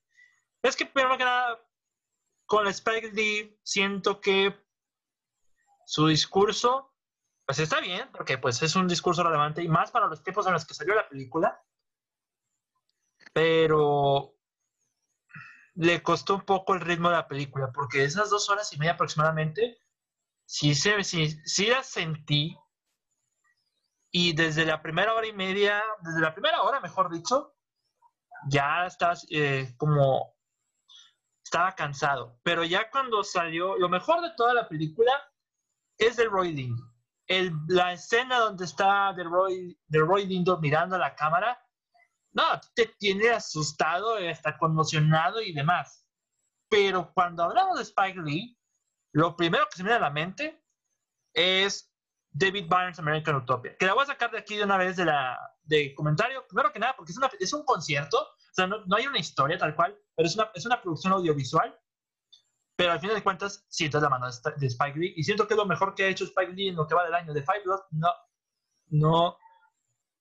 En su tiempo le di cuatro estrellas, pero por las actuaciones, por la, la fotografía también está muy bien, todo el apostado visual, pero el ritmo sí mata casi gran parte de la película. Yo me, a mí me importa mucho el ritmo porque al final de cuentas el ritmo garantiza mi disfrute. Y con The Five Bloods fue a medias, un poquito a medias. Con David Byrne fue pues básicamente música para bailar, para cantar, para reflexionar. Y el toque Spike Lee está ahí en una canción donde está narrando a prácticamente los fallecidos afroamericanos. Creo que por ahí también pusieron a George Floyd. Creo que por ahí también lo pusieron. Y David Byrne en American Utopia, lo voy a dejar en American Utopia, está genial, es un gran concierto, una gran delicia de visual y pues a mí me encantó y que para mí es lo mejor es Y lo voy a dejar así, no la quería meter en la lista tal cual porque pues no hay mucha historia, pero con The Five Bloods sí se me cayó mucho desde, que el momento que salió para acá, a pesar de la calificación que le di. Y eso que no la cambié. Hay unas que sí cambié como The King of Titan Island, le aumenté calificación por un segundo visionado a otra le disminuí la calificación como Tenet, que después del tercer visionado la disminuía hasta como pude. Pero... Llegar a la tuya de verla tres veces, güey, si no te gusta. Sí, es como que en alguna ocasión a lo mejor estuve mal, pero pues fue que estuve mal fui yo a decidir verla tres veces. Pero, este, no, no creo que The Five Blood sea de lo más, ni siquiera en los premios, porque otro de los pecados de, para la temporada de premios es que salió muy temprano. Y probablemente, para mí ya se me han dado dinero que salió en el 2020, para finales de este año. Sí, también probablemente le cueste un poco eso. Pero del Roy Lindo. Que no le está yendo tan mal, ¿eh? En, uno que otro, o sea, ya ganó uno que otro círculo de crítica y de Roy Lindo va hasta, ahorita hasta adelante en la, en la premiación. Pues sí. Va 2-3, 2-3, recuperando ah. terreno. Pues Yo sí, sí quisiera verlo nominado. Luis Ahmed es el que le va a tumbar todo, o, o el mismo Chadwick Boseman, pero con Man Rainey's Black Bottom, ese también puede ser. Con The Five Bloods, lo podría considerar hasta de reparto, pero pues Black Bottoms, como protagónico, ya lo están considerando para eso, pues sí, pero fuera de ahí, no creo que se me bajó el encanto con esa película, pero hay un momento que me encantó, que es cuando tenía eh, la bomba el de la bomba, cuando intentaba sacar al chico que tenía una, una bomba debajo de su pie en, el, en el campo que estaba uh -huh. ese sí, ese momento, creo que fue de los, mis favoritos de mis favoritos en la película. La tensión estaba a, a mil por hora con, con esa escena y me, re, me salvó de un buen sueño. o sea, a, a eso, a, eso vamos. No me encantó del todo y bueno, actualmente no, no la considero tan de lo mejor. Bien, chicos, ¿algo más que decir de The Five Bloods?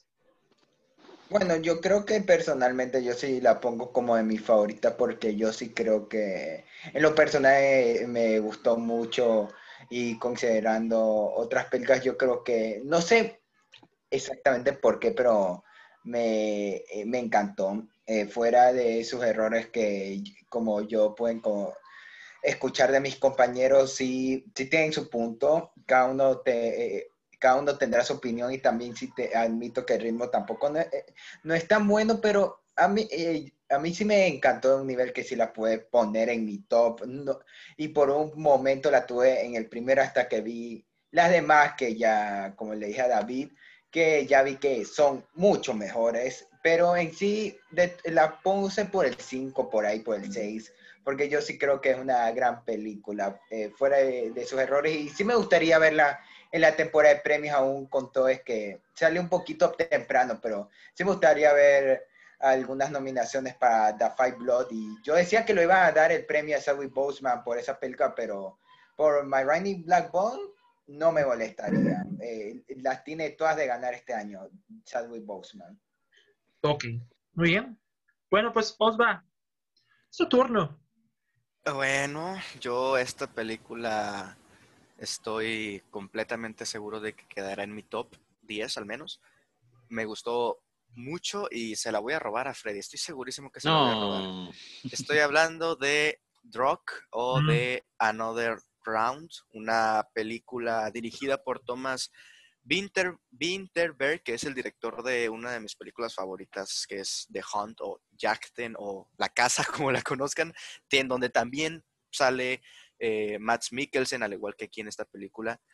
¿De qué trata la película? Va sobre unos eh, amigos profesores que ponen a prueba o se ponen a investigar la hipótesis de un filósofo que dijo en su tiempo que el humano nace con un 0.05% de alcohol en la sangre y por ende para un mejor funcionamiento tanto física como mentalmente se debe de mantener en ese nivel. Entonces pues empiezan como a hacer esta investigación, empiezan a, tomar en horario laboral, vemos que van teniendo buenos resultados, pero obviamente el alcohol es traicionero y pues a partir de ahí se va desarrollando una historia muy cómica, pero también en donde se juegan temas como, pues, cómo va afectando el alcohol en la vida personal de cada una de las personas, en sus familias, con sus parejas amorosas, con sus hijos, etcétera, etcétera.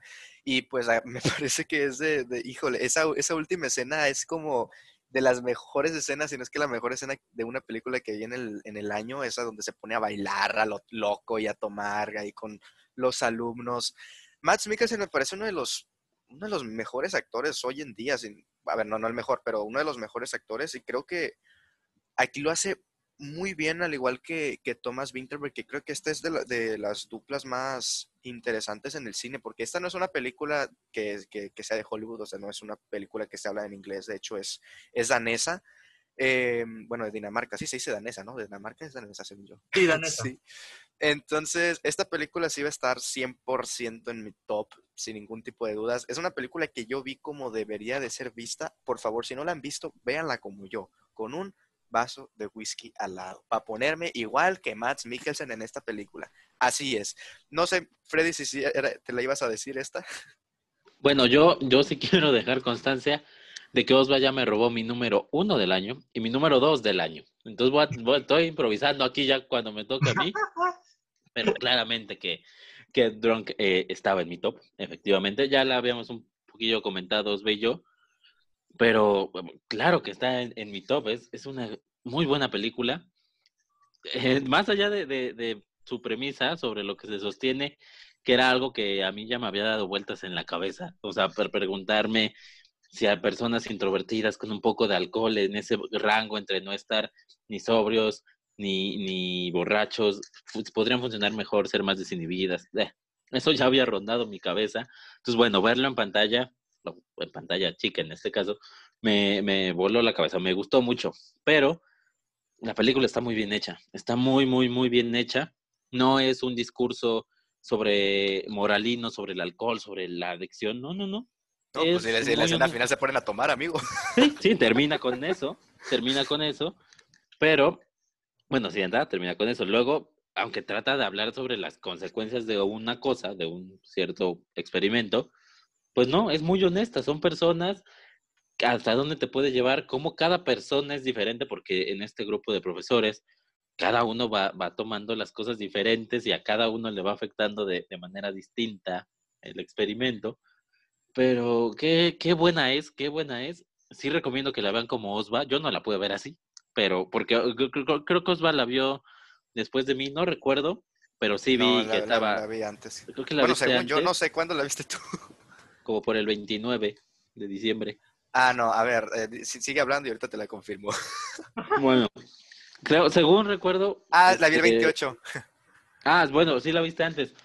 Entonces, creo que, creo que entonces ya cuando estaba viendo la película dije, sí, Osva tenía razón este muchacho, esto era con una, con una copita de whisky, con un vinito, con algo, porque se, se- sí se antoja, ¿eh? aunque no lo crean, sí se antoja. La película es muy buena, está muy bien actuada, y claro, ese final, que además, ahí, lo comentaba en el artículo de, de Cinéfilos, puede ser un gran final para el 2020 ya nos, o sea, ya sabemos la chingadera que hubo atrás. No sabemos qué va a pasar en el futuro, o sea, es incierto, pero en este momento aquí estamos y, y bailemos y tomemos y disfrutemos y, y- y por un momento y ya mañana vemos qué sigue, pero pues, disfrutemos un momento porque estamos aquí. Entonces me gustó, me Con gustó esa todo eso. canción de fondo, mejor aún.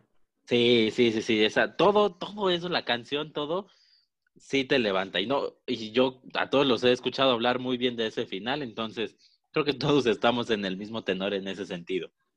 Yo no tanto. Mira, no, no lo voy a mentir. Yo la puse en el, en el top de lo mejor del año, pero en el puesto 30 y algo, Ah, bueno. 33. Pero consideremos que Pues, eso ya no es top, amigo. Eso ya no es consideremos top, que, consideremos que, que, le- que David se manejó de la misma forma que yo, que hicimos un, un registro de todas Sí. las películas que vimos y por eso él, él tiene como unas 216. Yo tengo ahorita 212, entonces por eso eh, eh, ya es comprensible también la cantidad de películas que él vio. Sí, de entrada, cuando la, la vi, fue- creo que fue el día 13 de diciembre, 12 de diciembre, estaba en el puesto 100, porque ya a mí al principio dije, "Mm, no se los compré, la verdad, eh, ni siquiera al final se los había comprado. Pero, y Matt, Matt Mikkelsen se me, se me hacía muy bueno. No sé qué me pasó ese día. Yo creo que cuando, antes de verla esa, de Drop, estaba viendo la película de Lizzie McGuire y venía tan contento con esa porque, primero que nada, por Hilary Duff y por Lizzie McGuire también, porque me gustó la serie. Pero ya cuando vi Drop dije, no sé si est- no estaba de humor o algo por el estilo, pero no me convenció ni los personajes ni la idea. Y yo, pues, como soy un buen hombre de segundas oportunidades, le di una segunda oportunidad hace casi una semana. Y pues me gustó un poquito más. Ahora sí como que ya entiendo un poco más conforme a la idea, conforme a los personajes. Y el final, el final me gustó mucho. Como que visualmente la sensación de ese final no es como que sea el final más glorioso del mundo, pero una sonrisa sí te deja. Y eso me alegra bastante. Pero al final de cuentas, ni está en mi top de, ni, ni en mi top 10 y no la no la pongo más alto porque siento que otras películas le ganan en algo, pero en mi experiencia propia, sí hay muchas que se me hacen superior que Drop, para serte honesto. Y eso que muchos la tienen prácticamente en su top 3 del año, para mí es el top 3, 3, 33. Ah, qué payaso eres, de verdad. Sí, No sé qué voy a hacer contigo. No sé qué voy a hacer contigo. sí. ok, no tengo nada que decir que Drop. Eh, así que, Freddy, como ya te robaron la película, para tu mala suerte tendrás que improvisar otra. Sí, sí, sí. De hecho, también con la primera iba a decir Sound of Metal y, y me la robaron. Ujú. También Osva, maldito Osvaldo. Pero, este, vamos pues, vamos pues con mi siguiente, este, mi siguiente opción. Eh, de verdad estoy pensando de las que tengo aquí, pero ya, ya la tengo. Eh, película que pueden encontrar en Amazon Prime Video. Eh, No recuerdo, sé que Osva sí la vio, lo vi hablar de ella. David no creo, David no sé, pero me imagino que sí.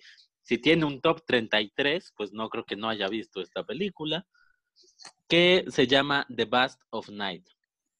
Ah, Uh, yo sí la vi, yo sí la vi. sí, sí, sí. También- Yo te la sí, David, recomendé, ¿no? Mi buen Freddy en un episodio de recomendaciones, creo. La, la recomendaste al público. Ah, tú ya la habías visto. No, no la había visto todavía, no, no, no tiene mucho que la vi. Y, y lo recordaba mucho por ti, porque tú la habías visto y habías hablado bien de ella. Pero como que, como que ahí se había quedado, no, no la recordaba hasta que la volví a ver y, y lo que sí no recordaba de plano nada es que estaba en Amazon. O sea, vi que estaba ahí en la plataforma y dije, "Bah, pues, ¿por qué no? No me quita nada. La, le pongo play y ya. Y, vaya, vaya sorpresa, muy bien, muy bien esta película. Ciencia ficción, pero muy sencilla. Generalmente las películas de ciencia ficción tratan de encontrarle como el hilo negro a la existencia del, del universo y del ser humano y por qué estamos y demás. Muy bien, muy válido, está muy padre. Pero aquí en The Bust of Night la historia es muy sencilla. Mucha gente quizá no le guste, para mí eso le juega a su favor, porque es esa película para ver, o sea, no, no para clavarte, no para buscarle un sentido a la vida, nada más que verla y disfrutarla. ¿Por qué? Porque está bien hecha, porque juega mucho con esto de, de series de, de los 70 de la serie de los expedientes secretos. Tiene este estilo y eso busca la película porque por momentos entras a una pantalla y sales y entras y sales, o sea, es su intención.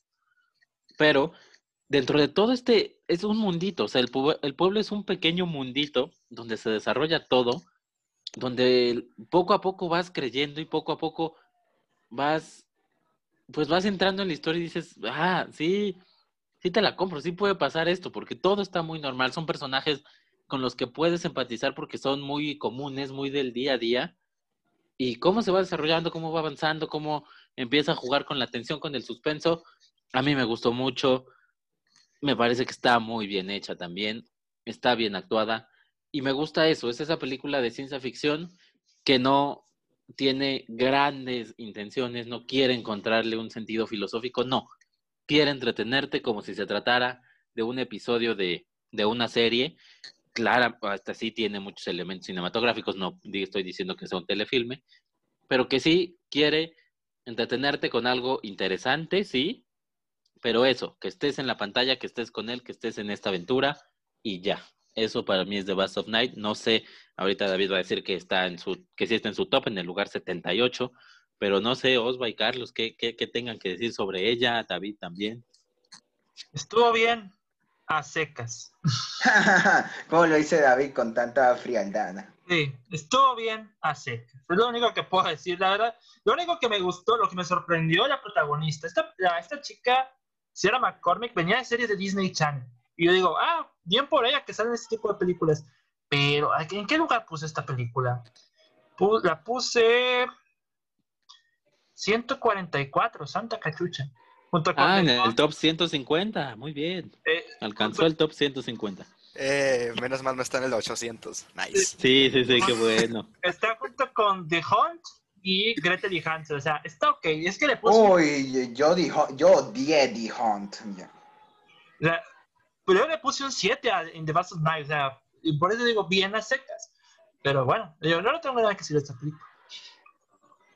No, yo, con- eh, yo en especial, sí tengo que admitir que se me hizo un poquito pesada y duraba una hora cuarenta casi la película, pero me pareció súper que buena y de lo que veo, yo, yo como alguien que desea hacer algún proyecto así algún día, algún proyecto audiovisual, ver cómo está eso hecho tan pequeño, pero que se siente tan grande al mismo tiempo, podemos, eh, la forma en cómo se graba, eh, la dirección de fotografía, la edición, es, es algo muy sutil, pero se nota que el que hizo esta película estaba consciente de lo que hacía y se nota un amor a lo que están haciendo a la historia. Estás interesado, fuera de que el ritmo sí se siente un poquito pesado por momentos, pero te- realmente te interesas por lo que pasa y sí se siente, eh, yo no, sé cómo describirlo realmente, yo tampoco la me encantó a un nivel de que, wow, esta película la voy a, a poner a un nivel muy alto, ni siquiera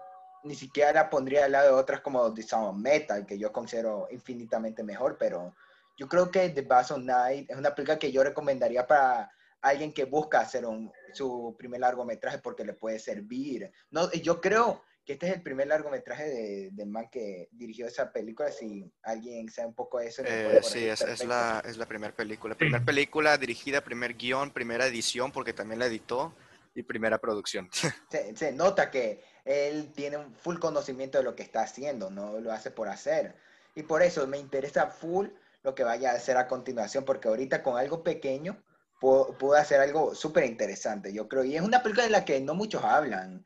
Y por eso yo sí aprovecharía para recomendarla, aunque no es de lo mejor de Prime de, y tampoco como David yo, yo creo que la habré puesto casi por el puesto 80, un poquito más abajo de Drunk, que, que también me pareció muy buena, pero tampoco tan para estar arriba, pero, pero sí es algo, una producción que sí recomendaría de los pocos que han hablado y sí merece para que se hable. Ok. ¿Algo más que decir de In the Bass of Night? No, que yo estoy del lado de Freddy. A mí sí me gusta mucho. Gracias, amigo. vámonos a tu podcast. Vámonos. Ok.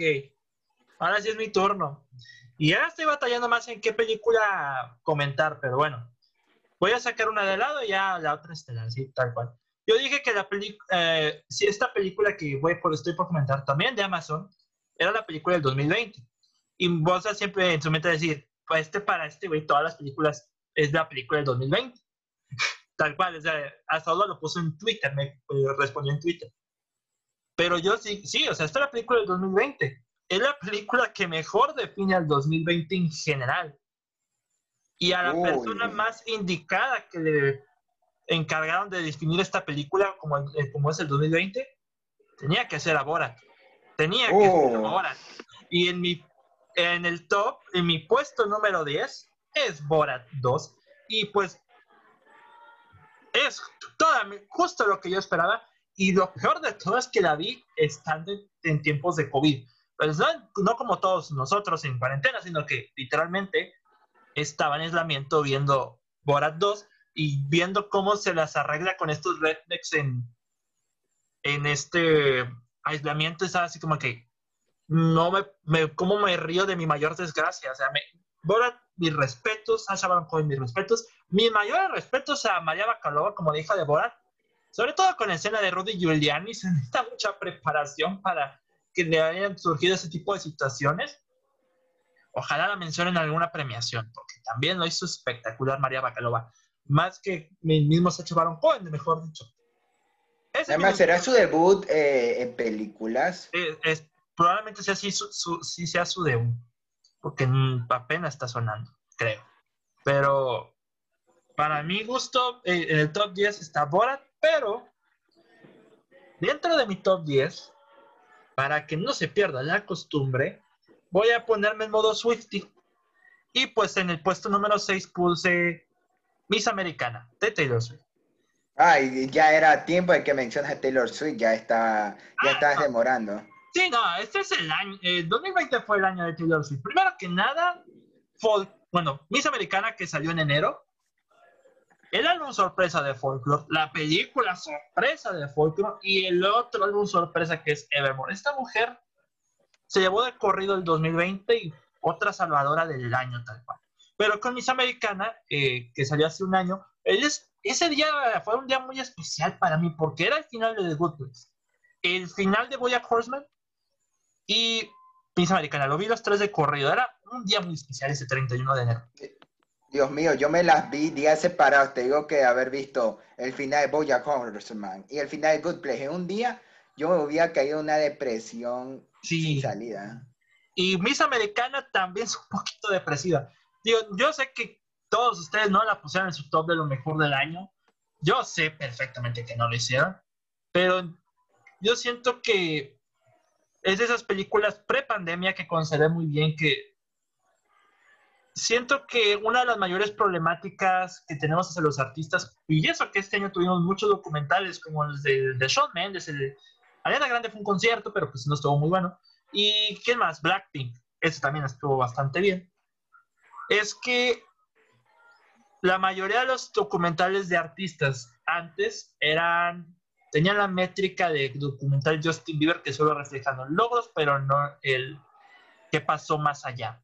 Y con Taylor Swift y su Miss Americana, nos reflejan todo este retrato que tiene ella, porque el documental es enteramente narrado por ella, acerca de, bueno, su crecimiento como artista, pero sus conflictos personales al momento de crecer como artista. Entre ellos sus desórdenes alimenticios, eh, problemas de autoestima, también todo lo que ocurrió con Kanye West, que eso ya ha salido por todo el mundo, y también su imagen ante un mundo que está en constante cambio, porque ella inició en el country, pero, pero tuvo que pasar por el pop, tuvo que pasar por el rap con Reputation, tuvo que pasar por el techno pop y el techno rap y cualquier género posible para que en el 2020 estuviera con Folklore y Evermore con su versión más indie alternativa. O sea, la, la industria le hizo cambiar, sobre todo porque es mujer, porque el hombre es el que no cambia, no cambia su estilo. Y hay muchos ejemplos de artistas masculinos que no han cambiado su estilo. Taylor Swift tuvo que cambiar estilo con cada álbum que salía. ¿Para qué? Para que siguiera vigente. Y ella aceptó el cambio y al final de cuentas, como lo dice en la película, como lo dicen los medios, ella es la industria musical. Así tal cual, porque nadie hace tantos cambios sin que lo hicieran tan bien. Y con letras de ella, con música producida también por ella. Y ya Antonoff también, también es un gran colaborador con ella. Pero el documental también refleja lo, eh, lo del abuso sexual, como es el hecho de que mucha gente no te cree, o también las cuestiones de imagen, cómo te tienes que ver o qué tan delgada te tienes que ver, ese tipo de tópicos. Y cuando, lo hace, y cuando hacen un documental como este me llama mucho la atención, porque pues obviamente soy fan de Taylor Swift desde hace como unos cuatro años, tres años, pero con este documental nos refleja una mayor humanidad en ella. Por eso yo creo que la puse en el puesto número 6. Su película de folklore, su concierto en casa, está un poquito más abajo, porque no, es, solamente un concierto, pero también está muy bueno. Pero con su documental, me doy por bien servido. La verdad, yo, eh, fue el inicio de un gran año para Taylor Swift y para todos los Swifts. Yo sé que ustedes no lo pusieron el mejor del año, pero ahí se las dejo. No sé qué, qué tengan que comentar ustedes. No, pues yo ni lo vi. Está en Netflix. Es más, hasta hice, eh, te pasé la reseña para Cinefilos MX. Ojalá hubiera servido de algo, Freddy. Este, no, es que, es que me, gusta más Katy Perry. Ah, bueno. Yo soy tipo metálica. no, pero en serio, sí, sí me gustó mis americanas. No me acuerdo de más eh, full full porque yo lo vi también por la fecha en que se estrenó, pero sí de un buen documental. Yo sí creo que en parte también habló de, los, de las cosas que le han pasado a Taylor Swift, que se han vuelto famosas con lo del Kanye West, lo del juicio, y que realmente sí sientes todo eso. Y, y, por eso es un muy buen documental, pero tampoco soy tan fan de Taylor Swift como para ponerlo en mis favoritas, ni siquiera Folklore tampoco me encantó tanto. ya no tengo nada más que decir de esto, yo solo puedo decir que luego mi 2020, tal cual. O y por partida cuádruple. Pero los dos está bien calladito. No, yo sí la vi. Sí, sí la vi. Sí, yo sí, sí. Aquí estoy viendo tus tres estrellas en Nervo. Sí, sí, la, sí, la viste. Pero bueno, yo no tengo nada más que decir. Y para irnos rápido, pues ahora pues continuamos con Carlos. Uy, ya, eh, justo me toca a mí. Bueno, bueno. Eh, si tuviera que elegir ahorita, creo que esta quizás sea la última de la que hablamos porque serían ya las tres. Entonces más me voy con una recomendación. Entonces, yo creo que eh, les quisiera recomendar Giving Voice. Yo sé que nadie de mm. aquí ha visto el documental Giving Voice, ni siquiera lo deben conocer. sería un milagro que hayan oído de este documental. Es de Netflix salió el mismo día que Marini Black Bottom. Sí, sí sé qué, qué documental es, pero no lo vi. Lo supe tarde. Sí, en sí, para irles eh, comentando, se trata sobre el seguimiento de un grupo de estudiantes que buscan ser artistas, en especial en obras en Estados Unidos, y están en un concurso en el que imitan monólogos de Augusto Wilson, el famoso autor de obras como la obra original de Fences, Marraine Blackbone y muchas más. Y eh, entre estos van a concursar y, los y el ganador o los ganadores van a tener un puesto asegurado en, en Broadway. Entonces, en sí, yo, yo lo vi como un extra de Marraine Blackbone porque ahí me, sale, me salió la colección August Wilson en Netflix y la vi por mera curiosidad y, me, y ahí había visto uno que otro comentario de, wow, está muy bueno. Entonces lo vi y me encantó. Me encantó demasiado. Yo que soy una persona que ya cuando hablan de, del arte, del cine, ya me tienen comprado. Películas como Hugo, Disaster Artist, que hablan del cine, a mí ya me tienen comprado desde la forma como expresan su amor a este arte y aquí que se fija más en el teatro y en la influencia de, August, de los trabajos de August Wilson, es algo que me parece fenomenal. Yo que ese mismo día vi Marraine Blackbone, el detrás de cámaras de Marraine Blackbone, y después ver Game Boys, había ya conocido mucho de Augustus Wilson, más de lo que ya sabía antes. Y yo lo puedo asimilar mucho Game Boys con otro documental de este año que fue Boy State. David sí lo vio. Está bien. Eh, sí, este que habla más sobre la eh, un campamento de chicos que, que, se interesan en la política de Estados Unidos. Y es, es demasiado parecido porque el seguimiento es igual. Eh, se fijan en uno, no hay un enfoque específico. A la final los conoces a todos, pero al mismo tiempo tampoco tenemos una en específico, pero en especial es, demasiado parecido en la forma como lo cuentan y por eso. También que también tenemos segmentos de actores eh, que han trabajado con, en las obras de August Wilson, como Denzel Washington, Viola Davis, entre uno que otro, comentando un poco sobre la influencia de August Wilson y, y quedó increíble, en especial la parte, sin comentar ningún spoiler de, del concurso, es muy bueno porque ya, ya conoces quiénes son, o bueno, lo básico y ver lo que puede pasar como esto es algo real, no es casi escrito, es como lo que comentan en este tipo de documentales. Los que lo hacen tienen que estar al pendiente de lo que pasa porque o lo capturan al momento o no lo capturan. Así es simple. Por eso es que es difícil hacer este tipo de producciones y por eso se me hizo fenomenal. Yo al final no, yo, no llegué a llorar, pero sí me llegó algo al corazón de que, wow, estos yo me identifiqué demasiado con estos chicos que aman el arte, que quieren ser artistas y yo estaba como que, wow, eh, ya me tenían, me tenían comprado. Y en especial que hacen referencia hasta Hamilton, veo, eh, vi que algunos tenían pósteres Hamilton, pasan por, un, por el por el teatro donde hacían Hamilton. Eh, hay demasiadas referencias también a, Broadway en general. Y por eso, si no lo han visto y, les interesa este tipo de producciones y que también les gustó Marraine Blackbone, que es del autor eh, August Wilson, eh, les recomiendo demasiado este documental porque nadie ha hablado de él. Siento que yo soy de los poquitos que lo han mencionado y por eso yo quería aprovechar ahorita para recomendarlos. Es mi documental favorito del año. Antes era Las tres muertes de Marisela Escobedo, pero y van a la par, porque yo creo que aquí se puede como conectar. Y yo creo que cuando es de cine, conectar es lo más importante que te puede pasar cuando estás viendo una producción y por eso se las recomiendo ampliamente. ¿Qué opinan ustedes? Ah, primero que nada, ¿los tres vieron Marines Blackbottom?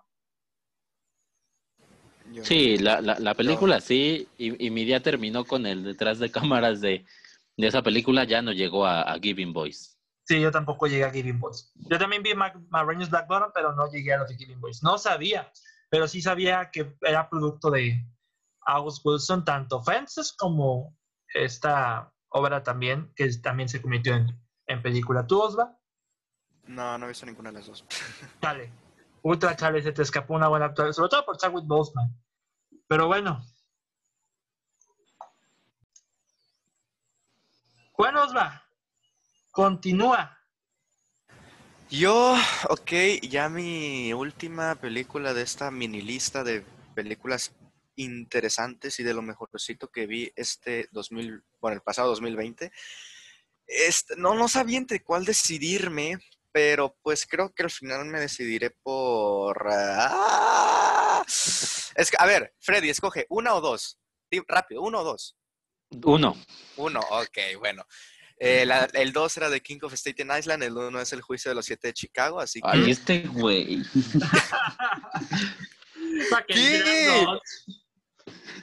Ya, Eh. habla, haz lo que quieras.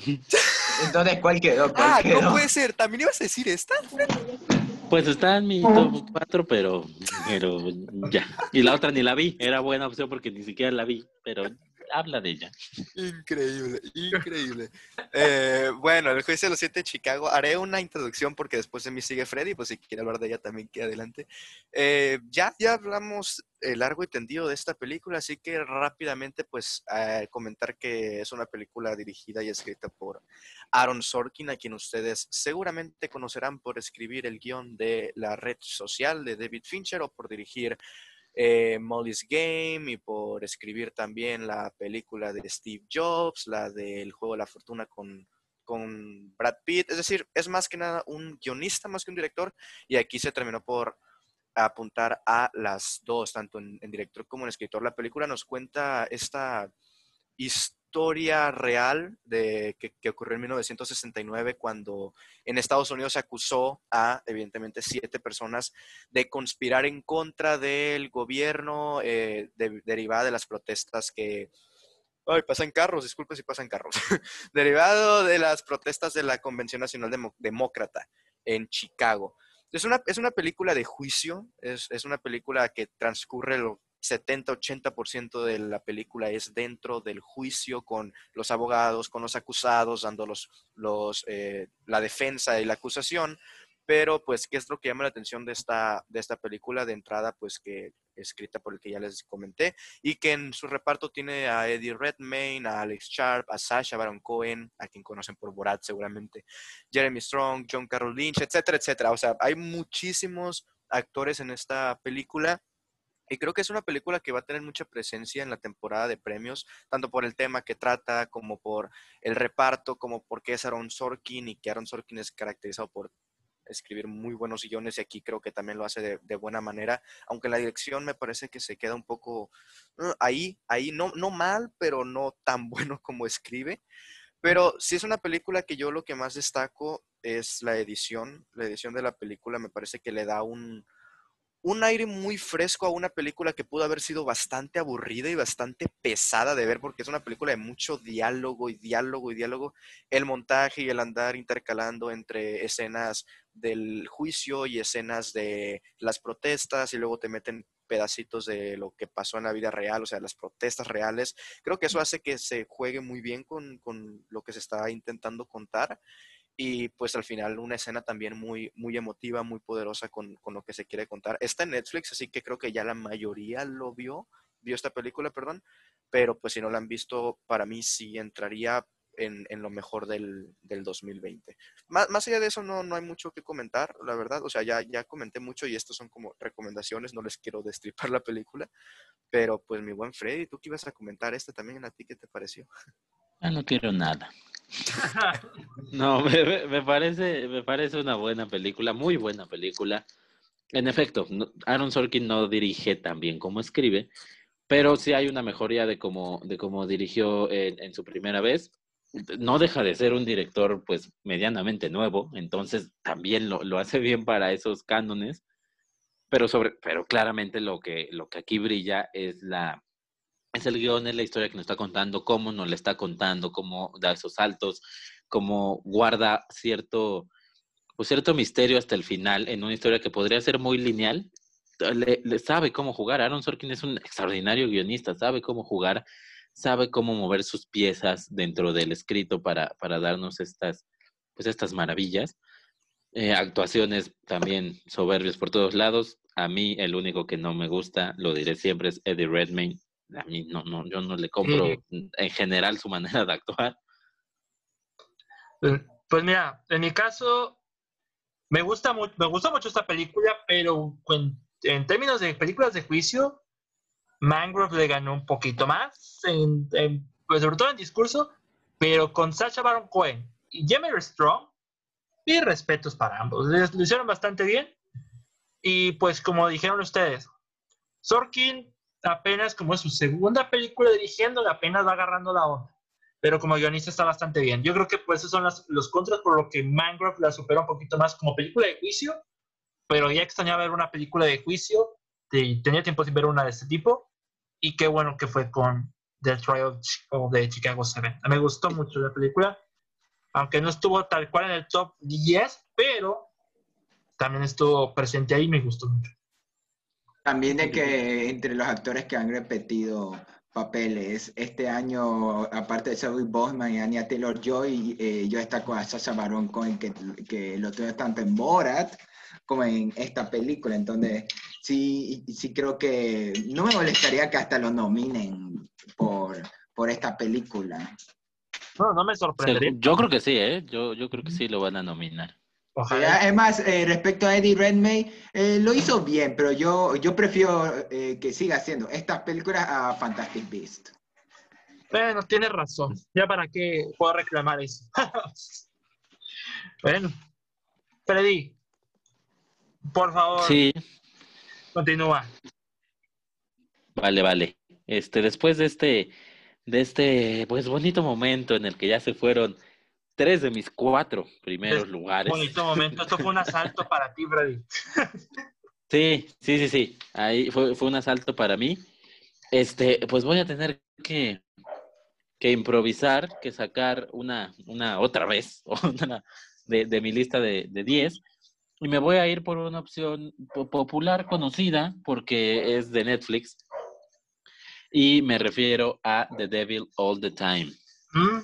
El Chamuco 24-7, excelente. El Chamuco 24-7, no me acordaba que, me acordaba que lo decías muy bonito, no me acordaba cómo decías, pero el Chamuco 24-7, gran título, gran título en español de esta, de esta película. Eh, a mí en lo personal me gustan mucho estas, estas historias, estas cintas, de donde, más bien, estas cintas donde juntan varias historias, donde tenemos generalmente grandes actores y todo se va entrelazando, todo se va entrelazando. ¿Por qué? Porque son como muchas peliculitas en uno, o sea, en, un mismo sentido y tratando de dar un mismo mensaje, porque eso sí lo, lo respeta esta película y haciendo honor a su título, pues va juntando varias historias, entonces te empiezas a, a meter en, en, muchos aspectos y empiezas a ver cómo un mismo hecho o una misma base, pues reacciona distinto en tantas personas, en distintas sociedades, en distintos grupos, en distintas familias también. Me gusta mucho este, este sentido. Me gusta mucho cómo lo hacen en esta película. Volvemos al punto, estamos ante una película muy bien actuada, al igual que en el juicio de los siete de Chicago hay muchos actores muy buenos. No hay uno que, que se note que los reflectores están sobre él, que, que, es el que tiene que brillar por encima de los demás. No, no. Todos, todos, todos lo hacen bien, salvo, salvo uno, otra vez, como en el juicio de los siete de Chicago. Yo no se la terminé comprando a... Ay, debería de tener el nombre aquí, a quien hace, eh, ay, ahorita, ahorita les, les digo qué actor es. Ah, dime, dime, dime. El, el actor que sale en, en, Harry Potter, que es el... Ah, este, este, el, el de The Queen's Gambit y The Old One. Eh, Harry... Harry Melling. Sí, Harry, Harry Melling. Sí. Harry Melling. Harry Melling, sí. Él, él, él, a él yo no, no se la compré, yo también apareció creo que en The Old War este año.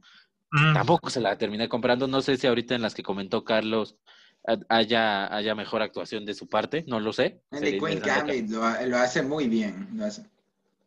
Entonces, eh, ahí está, sí, sí, sabe actuar, ¿por qué no le sacan jugo entonces? ¿Por qué? Sí, pero Porque comparado a su trabajo en Harry Potter, ha, ha, mejorado y él estuvo en la balada de Buster Crooks, de los Coen. Uh -huh. Eh, y lo hizo súper que bien. O sea, yo creo que él tiene futuro, tiene, tiene futuro. Y si sigue haciendo proyectos así, ahorita que hizo una trinidad de, de producciones en Netflix este año, me interesa fue lo que vaya a hacer después.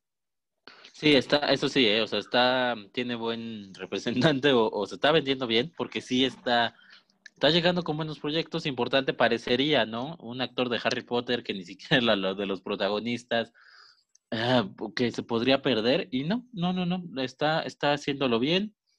Eh, en cuanto a proyectos, insisto, a mí en esta y en otra película que lo vi no me encantó, pero aquí en The Devil All the Time Todos los demás actores me parece que lo hacen muy bien, todos los demás.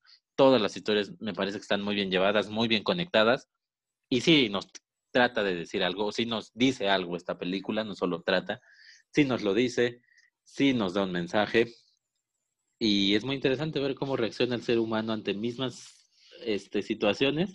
Siempre actuamos diferente dependiendo de la persona. Es, es interesante, The Devil All the Time. Yo creo que ya has hablado de ella en lo que vimos en, recomendaciones, ¿verdad? Sí me acuerdo que hablaste de ella. A mí me gustó. No estuvo en en el top de lo mejor del año, pero me gustó.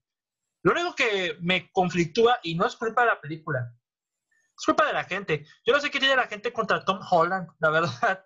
Yo no sé qué tienen en contra de él, pero a mí se me hace un buen actor. Y pues después, después de esta película, y con la que viene, que es Cherry de, de los hermanos Rousseau, el tipo ya va a demostrar cosas interesantes, pero por alguna extraña razón, lo es, como que lo están infravalorando, no lo sé, o, o están tirando hate nada más porque sí.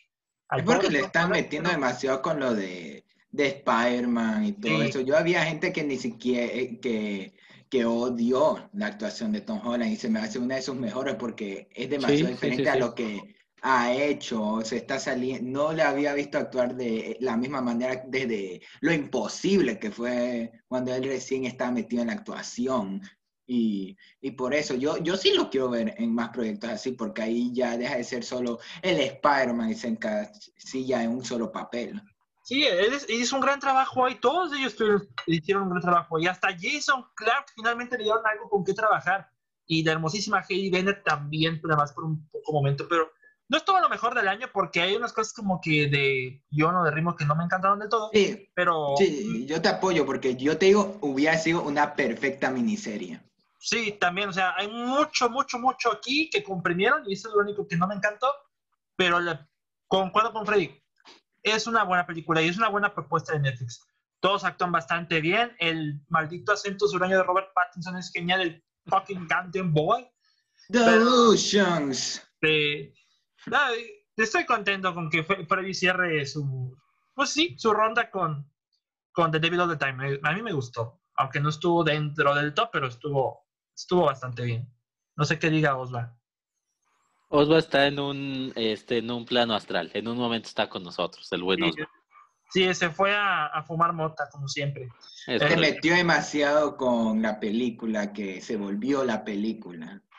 se lo llevó el diablo a todas horas. ok. Yo creo que conmigo terminamos. Voy a sacar una de lado porque ninguna de ustedes la ha visto hasta ahora. Y eh, si es la que yo creo que es, eh, es ahora o nunca, David, que yo ni siquiera la mencioné por ver que tú la ibas a mencionar. Y la otra que ahora sí también voy a comentar, esa ya la vieron todos. Me imagino, no sé si la ha visto Freddy. A ver, yo creo que no, pero a ver. La que quiero sacar de lado es mi noveno lugar en el top, el, puesto número 9, Minari. Minari, Minari, oh Minari. Me tomó por sorpresa porque hay ciertos tópicos en la película, no para hacer mucho spoiler, que me llegaron al corazón, sobre todo en el, tiempo que la vi, en los días que la vi. Fueron los 15 dólares mejor gastados de todo el mundo, eh, sobre todo de autorregalo navideño. Pero disfruté mucho Minari. Es un importante choque de culturas y también cómo tu propia cultura choca contra tu propia cultura, así tal cual como lo escucha. Y lo que más me encantó es el personaje de David, el niño, que es, mi respeto, es, hay una escena que tiene que ver con su abuela y pipí, así lo voy a dejar. y prácticamente yo estaba muriéndome de la risa en ese instante. Steven Yeun, que lo conozco de, obviamente la mayoría desde The Walking Dead, hace un buen trabajo, ¿sí? Como Glenn, hace un buen trabajo, aunque te cae mal por momentos. Y pero el que se enfoca es el personaje de David, el hijo y la abuela también por momentos. Es una historia muy linda, de, aunque no intenta hacer una película linda, te hace sentir bien, aunque ese no sea su objetivo. La música está genial, la producción está bastante bien. La ambientación decayó un poco porque como la película es en los 80, por momentos se les va la onda de que están los 80 y se ven como que carros modernos, pero eso es como que en desenfoque. Bueno, cansé al, al percibir un poco, pero es mi noveno lugar. Es definitivamente, definitivamente una buena película. Ustedes no la han visto, yo sé que no la han visto, por eso la voy a dejar así como que la voy a sacar de lado. Pero ahora, como dije que eh, Drog era mi puesto 33 de todas las películas del año, pues voy a salirme de aquí con el tercer lugar, mi tercera película favorita de todo el año, que en un momento fue el primer lugar, pero lo moví al tercer lugar porque al final de cuentas mi corazón se, se quedó con Paul Springs. Pero también, parte de mi corazón se quedó con Wolf Walkers. También. Justo sí. la que le compite a Soul.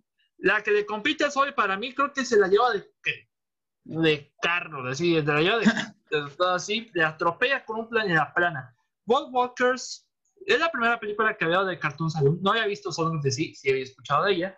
No había visto de Secret, de Secret of Kells porque ni siquiera había escuchado de ella. Pero Wolf Walkers Deja tú. Lo más chistoso es que eh, las voces está Sean Bean, el Ned Stark de Game of Thrones. Y, que, y pues, la mascota de Ned Stark es un lobo. Es lo más chistoso del mundo, tratándose de algo como Wolf Walkers. Pero es una hermosura de película. Y yo creo que Osva, ahorita que esté en pleno, en pleno viaje astral, lo va a entender. En animación es espectacular, a más no poder los personajes están tan bien hechos. El villano es tipo el juez Frollo, pero también está bastante bien. Y la música bastante buena. O sea, todo Wolf Walkers es una maravilla. No lo sé. Se, se, han de haber tardado, porque para Son of the Sea, que fue el 2014, para acá, se han de haber tardado un buen en, en hacer ese tipo de animación, que al final de cuentas se siente moderna. Se siente moderna. Y yo creo que el personaje de Robin con su acento británico está también bastante bueno, sí, me conquistan ya desde el acento. Para mí es mi tercer lugar. Por, mucho, por un tiempecito fue primer lugar, pero de repente dije, hey, ¿cómo te atreves a bajar a Palm Springs de puesto? Se tiene que quedar en el primer lugar. Y es lo que yo pensé y pues ahora se quedó en el tercero. Pero fue el triplete de oro. Fue el triplete de oro, sencillamente. a mí me encantó. Aquí. Sí, fue el triple. ¿Di, di, Freddy? ¿Sí? No, es que fue el triplete de oro y cierras muy bien porque qué, qué buena película es Wolf Walkers. Eh, sí, dicen, es la, claramente la que le compite a Soul, pero yo estoy en, en, tu mismo tenor. Para mí, sí se la lleva de calle a Soul. Porque todo está muy bien, vamos. La animación de Pixar es la animación de Pixar. Pero esta animación en 2D es, es brillante y es muy bello, además. O sea, cada tiene cuadritos que podrías colgar en tu casa sin ningún problema. Las transformaciones en lobo. Exacto. Las transformaciones, todo, es, es, muy bello, muy, muy, muy bello lo que, lo que lograron en esta película. Y me gusta porque, vamos, sabemos que, que Soul también, a la gente grande entra así, pero esta también arropa muy bien, arropa a los niños, o sea, en este tema de, de cuidar a los animales y demás, pero también arropa a los más grandes y sí te puede dejar un, un mensaje bastante interesante a cualquiera que lo vea. Me, me gustó, me gustó. Sí, yo también la vi. Eh, yo creo que muchos de ustedes la habrán visto gracias al Festival de los Cabos sí. que hubo hace tiempo. Yo sé que, que, David la vio gracias a eso, pero, pero yo me tuve que esperar que llegara en Apple TV para pa verla eh, como se debe, lo más cercano a un cine aquí. Y, y bueno, eh, me gustó mucho, pero no llegué a, a, un nivel como el de David, porque yo le encontré ciertos problemas como considerando que yo creo que, aunque es más original que Soul, de todas formas estamos hablando de que están en una base donde, eh, donde toman una carrera casi tipo como entrenar dragón, que tenemos esto de que es un mundo mágico, que dos mundos que chocan, hay una persona que se adentra a este mundo, conoce un poco de este mundo y, como que ve, no son tan malos. Después algo tiene que pasar a la mitad para que eh, vean esta relación y estos dos mundos choquen aún más para que haya un clímax donde todo se resuelva. Yo creo que en parte, aunque Wolf Walker lo hace a su manera, tomándose ciertas libertades de esta regla, de todas formas, es una base que no sé si tomarlo como algo malo porque lo hacen a su manera, pero es al fin y al cabo un cliché un poquito. Y también entre esto, el villano sí se me hizo como una mezcla de los villanos de cómo entrenar a tu dragón, este, que, eh, que solo me acordaba el nombre por las tantas veces que lo mencionaban. Y fuera del clímax, no podría encontrar ningún momento como para decir, wow, este fue un gran villano. Entonces, esos son como los peros que yo les encontraba a Wolf Walker. Hoy me la volví a ver por el tema de, de mi- del episodio hoy del podcast de, que yo iba a tener con mis compañeros, pero yo creo que de todas formas eh, se la puede poner con Soul como de las mejores producciones animadas del año. Y también, aunque yo conecté más con Soul, yo sí se la haría a Wolf Walkers por mi creencia de que en los Oscars deben premiar más a lo original, si no van a premiar exactamente a lo mejor. Y yo creo que Wolf Walkers podría ser hasta mejor que Soul en calidad y es más original. Entonces yo sí creo que deberían dárselo. Y por lo que he visto en las carreras por los premios, le está llevando. Yo como Ha regresado el maestro para decir que Wolf Walkers es mejor que Soul. Mira, yo, yo tenía este comentario en Facebook que le dije a Fernando, le voy a decir, Soul es un poquito mejor que Onward en concepto. Onward tiene un mejor final que Soul, pero ninguna de las dos le hace competencia a World Walkers. World Walkers es la joya. Además, creo que el clímax de Wolf Walkers le gana a ambos.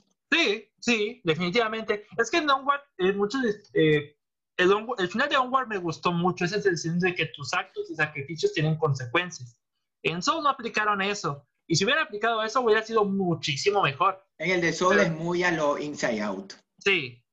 Pero Wild Walkers, no le pongo ningún pero. Me voy a poner así como que su propia, su propio altar para andarle rezando cada, cada noche. que- y para. El villano, máximo el villano y que están aún con la base, como yo te dije, pero ahí no hay nada para criticarle. Es, es muy original en su mundo. Sí, ya regresó Osvaldo del viaje astral, sí, exactamente. a todo esto.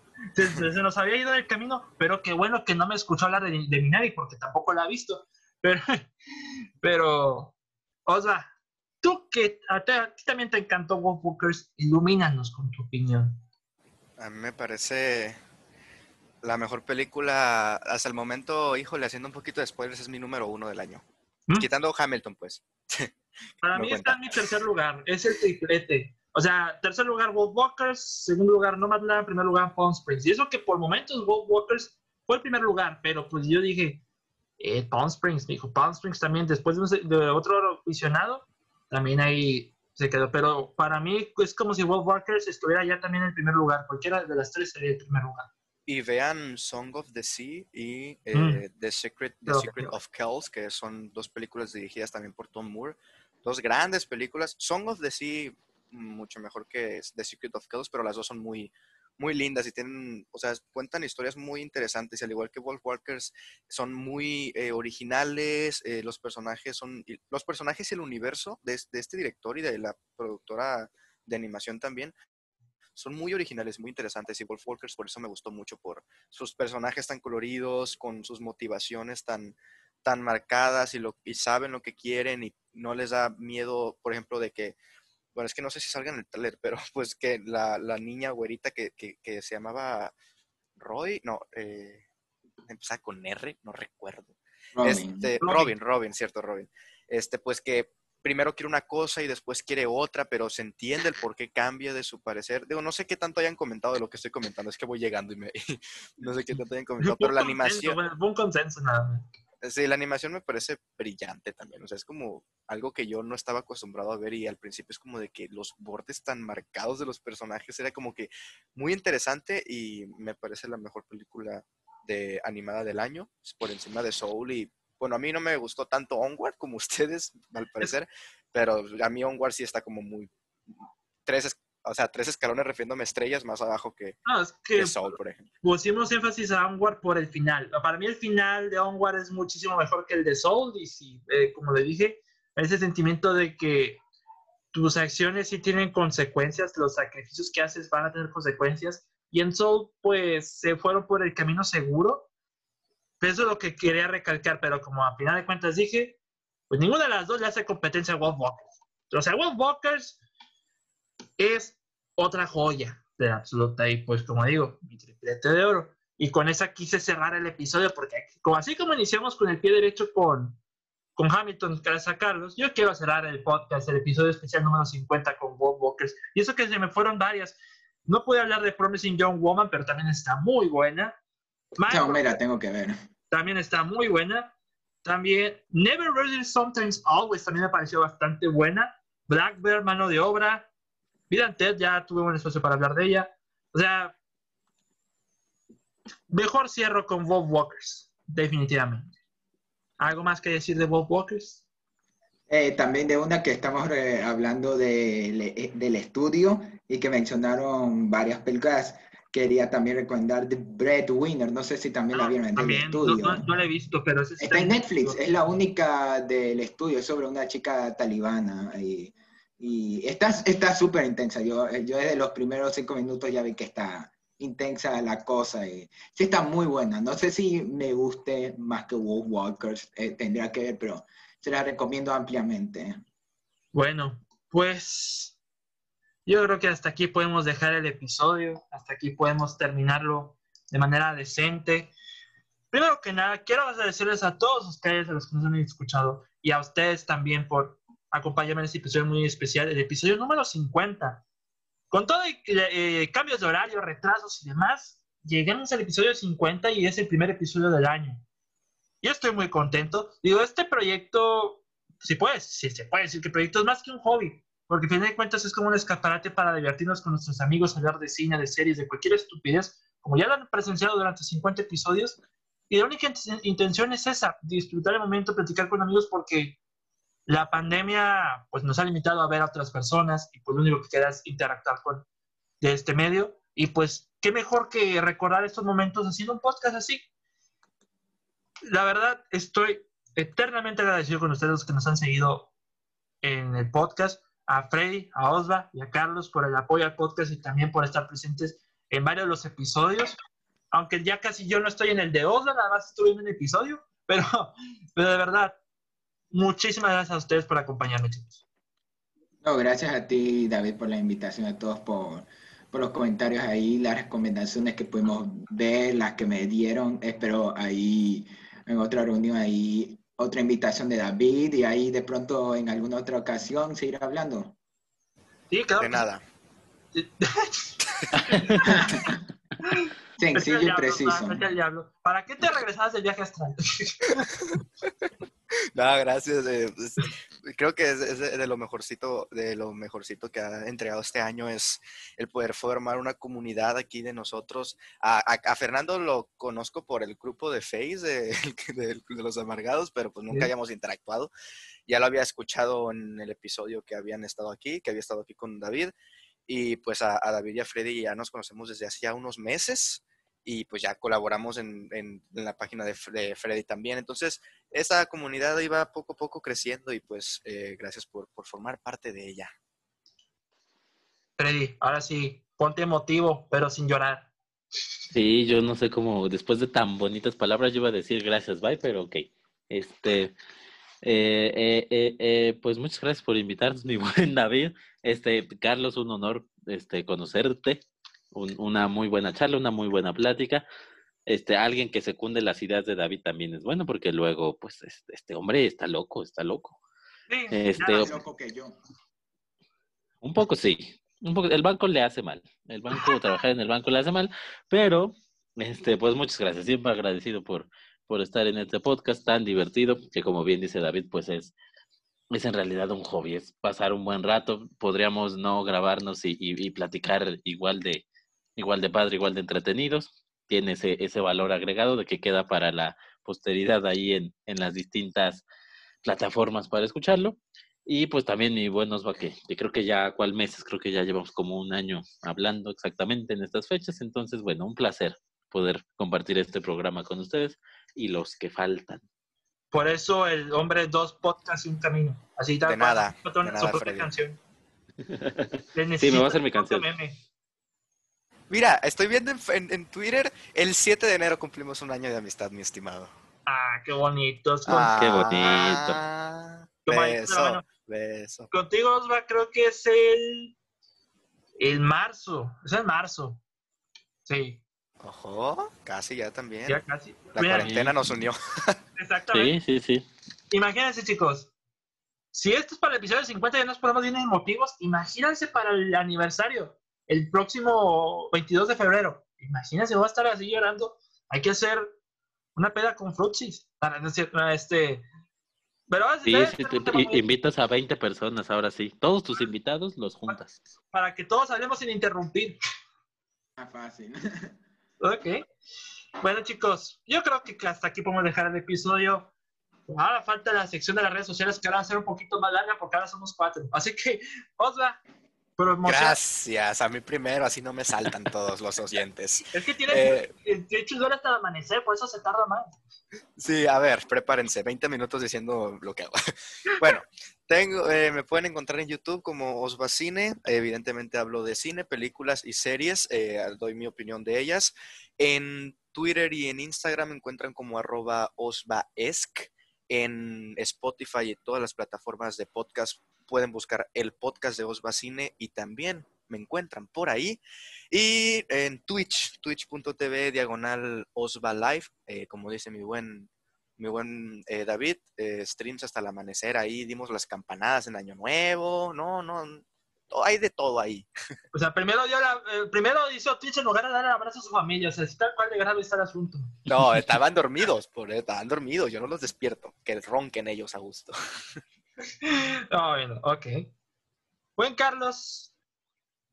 Bueno, rápido para introducir mi letterbox ahí, Carlos Fernando Mideros, y ahí eh, me pueden encontrar en mi podcast Palomitas en Series, que justo te- me tengo que ir a grabar ahorita porque ya están comenzando, pero de todas formas no podía fallarle a David, entonces me pueden encontrar en Palomitas en Serie, ahí videos todo, o bueno, videos en nuestro canal de YouTube una vez a la semana, como también episodios semanales, igual como el David.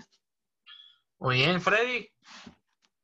Pues a mí me pueden encontrar en arroba mxcinéfilos, también a David, también a Osvaldo, hay muchas cosas sobre cine. Y en mi cuenta personal, arroba Freddy Montes, ahí no hay tanto cine, pero si le van a la América, eh, síganme. Bueno, en mi caso me pueden seguir en Twitter como arroba DavidCat21 para posting y todo tipo de cosas estúpidas como siempre. Y el blog en arroba la del cine 1. El podcast lo pueden escuchar en Spotify, Anchor, Google y Apple Podcast. Pueden seguir la página de Facebook como la cueva del cine. Y el blog de WordPress donde saco los top reseñas. Y el próximo top será de mejores series 2020. Agárrense porque adivinen quién no va a estar en el primer lugar. este, ¿Qué falta? Ah, mi Letterboxd. David Cavazos con D y C mayúsculas y todo pegado. Y pues yo creo que es todo. Si no es que me falta algo, pero ya hasta ahora ya se me olvidó. ok. Bueno, chicos, muchas gracias por estar aquí. Muchas gracias por estar, por permitirme llegar al episodio 50. A pesar de, nada. todo, a pesar de retrasos, a pesar de quién sabe qué cosas hayan pasado. Y pues qué bueno que, que llegamos a esto y, y vamos para el año. Todavía ya falta poco para el año. Muchas gracias por escucharnos. Y pues, mi nombre es David Cavazos. Mi nombre es Mats Mikkelsen, Osvaldo Escalante. mi nombre es Freddy Montes. ¿Cuál será mi nombre? No, Ah, sí, ¿verdad? Fernando Michael Migueros. ¿Qué? ¿Qué? ¿Qué? Nada, tu nombre es David Cavazos. No, yo, Adiós. yo fui primero. Cállate. Ya, tenía que pasar, ya, ya. Para hacer el episodio 50 ya la regamos. Bueno, el próximo episodio será de series. No sé cuándo lo pueda sacar, pero hay que darnos un descanso. Todavía siguen siendo Guadalupe Reyes, así que todavía. Pues muchas gracias por escucharnos. Los escuchamos para la próxima. Hasta luego.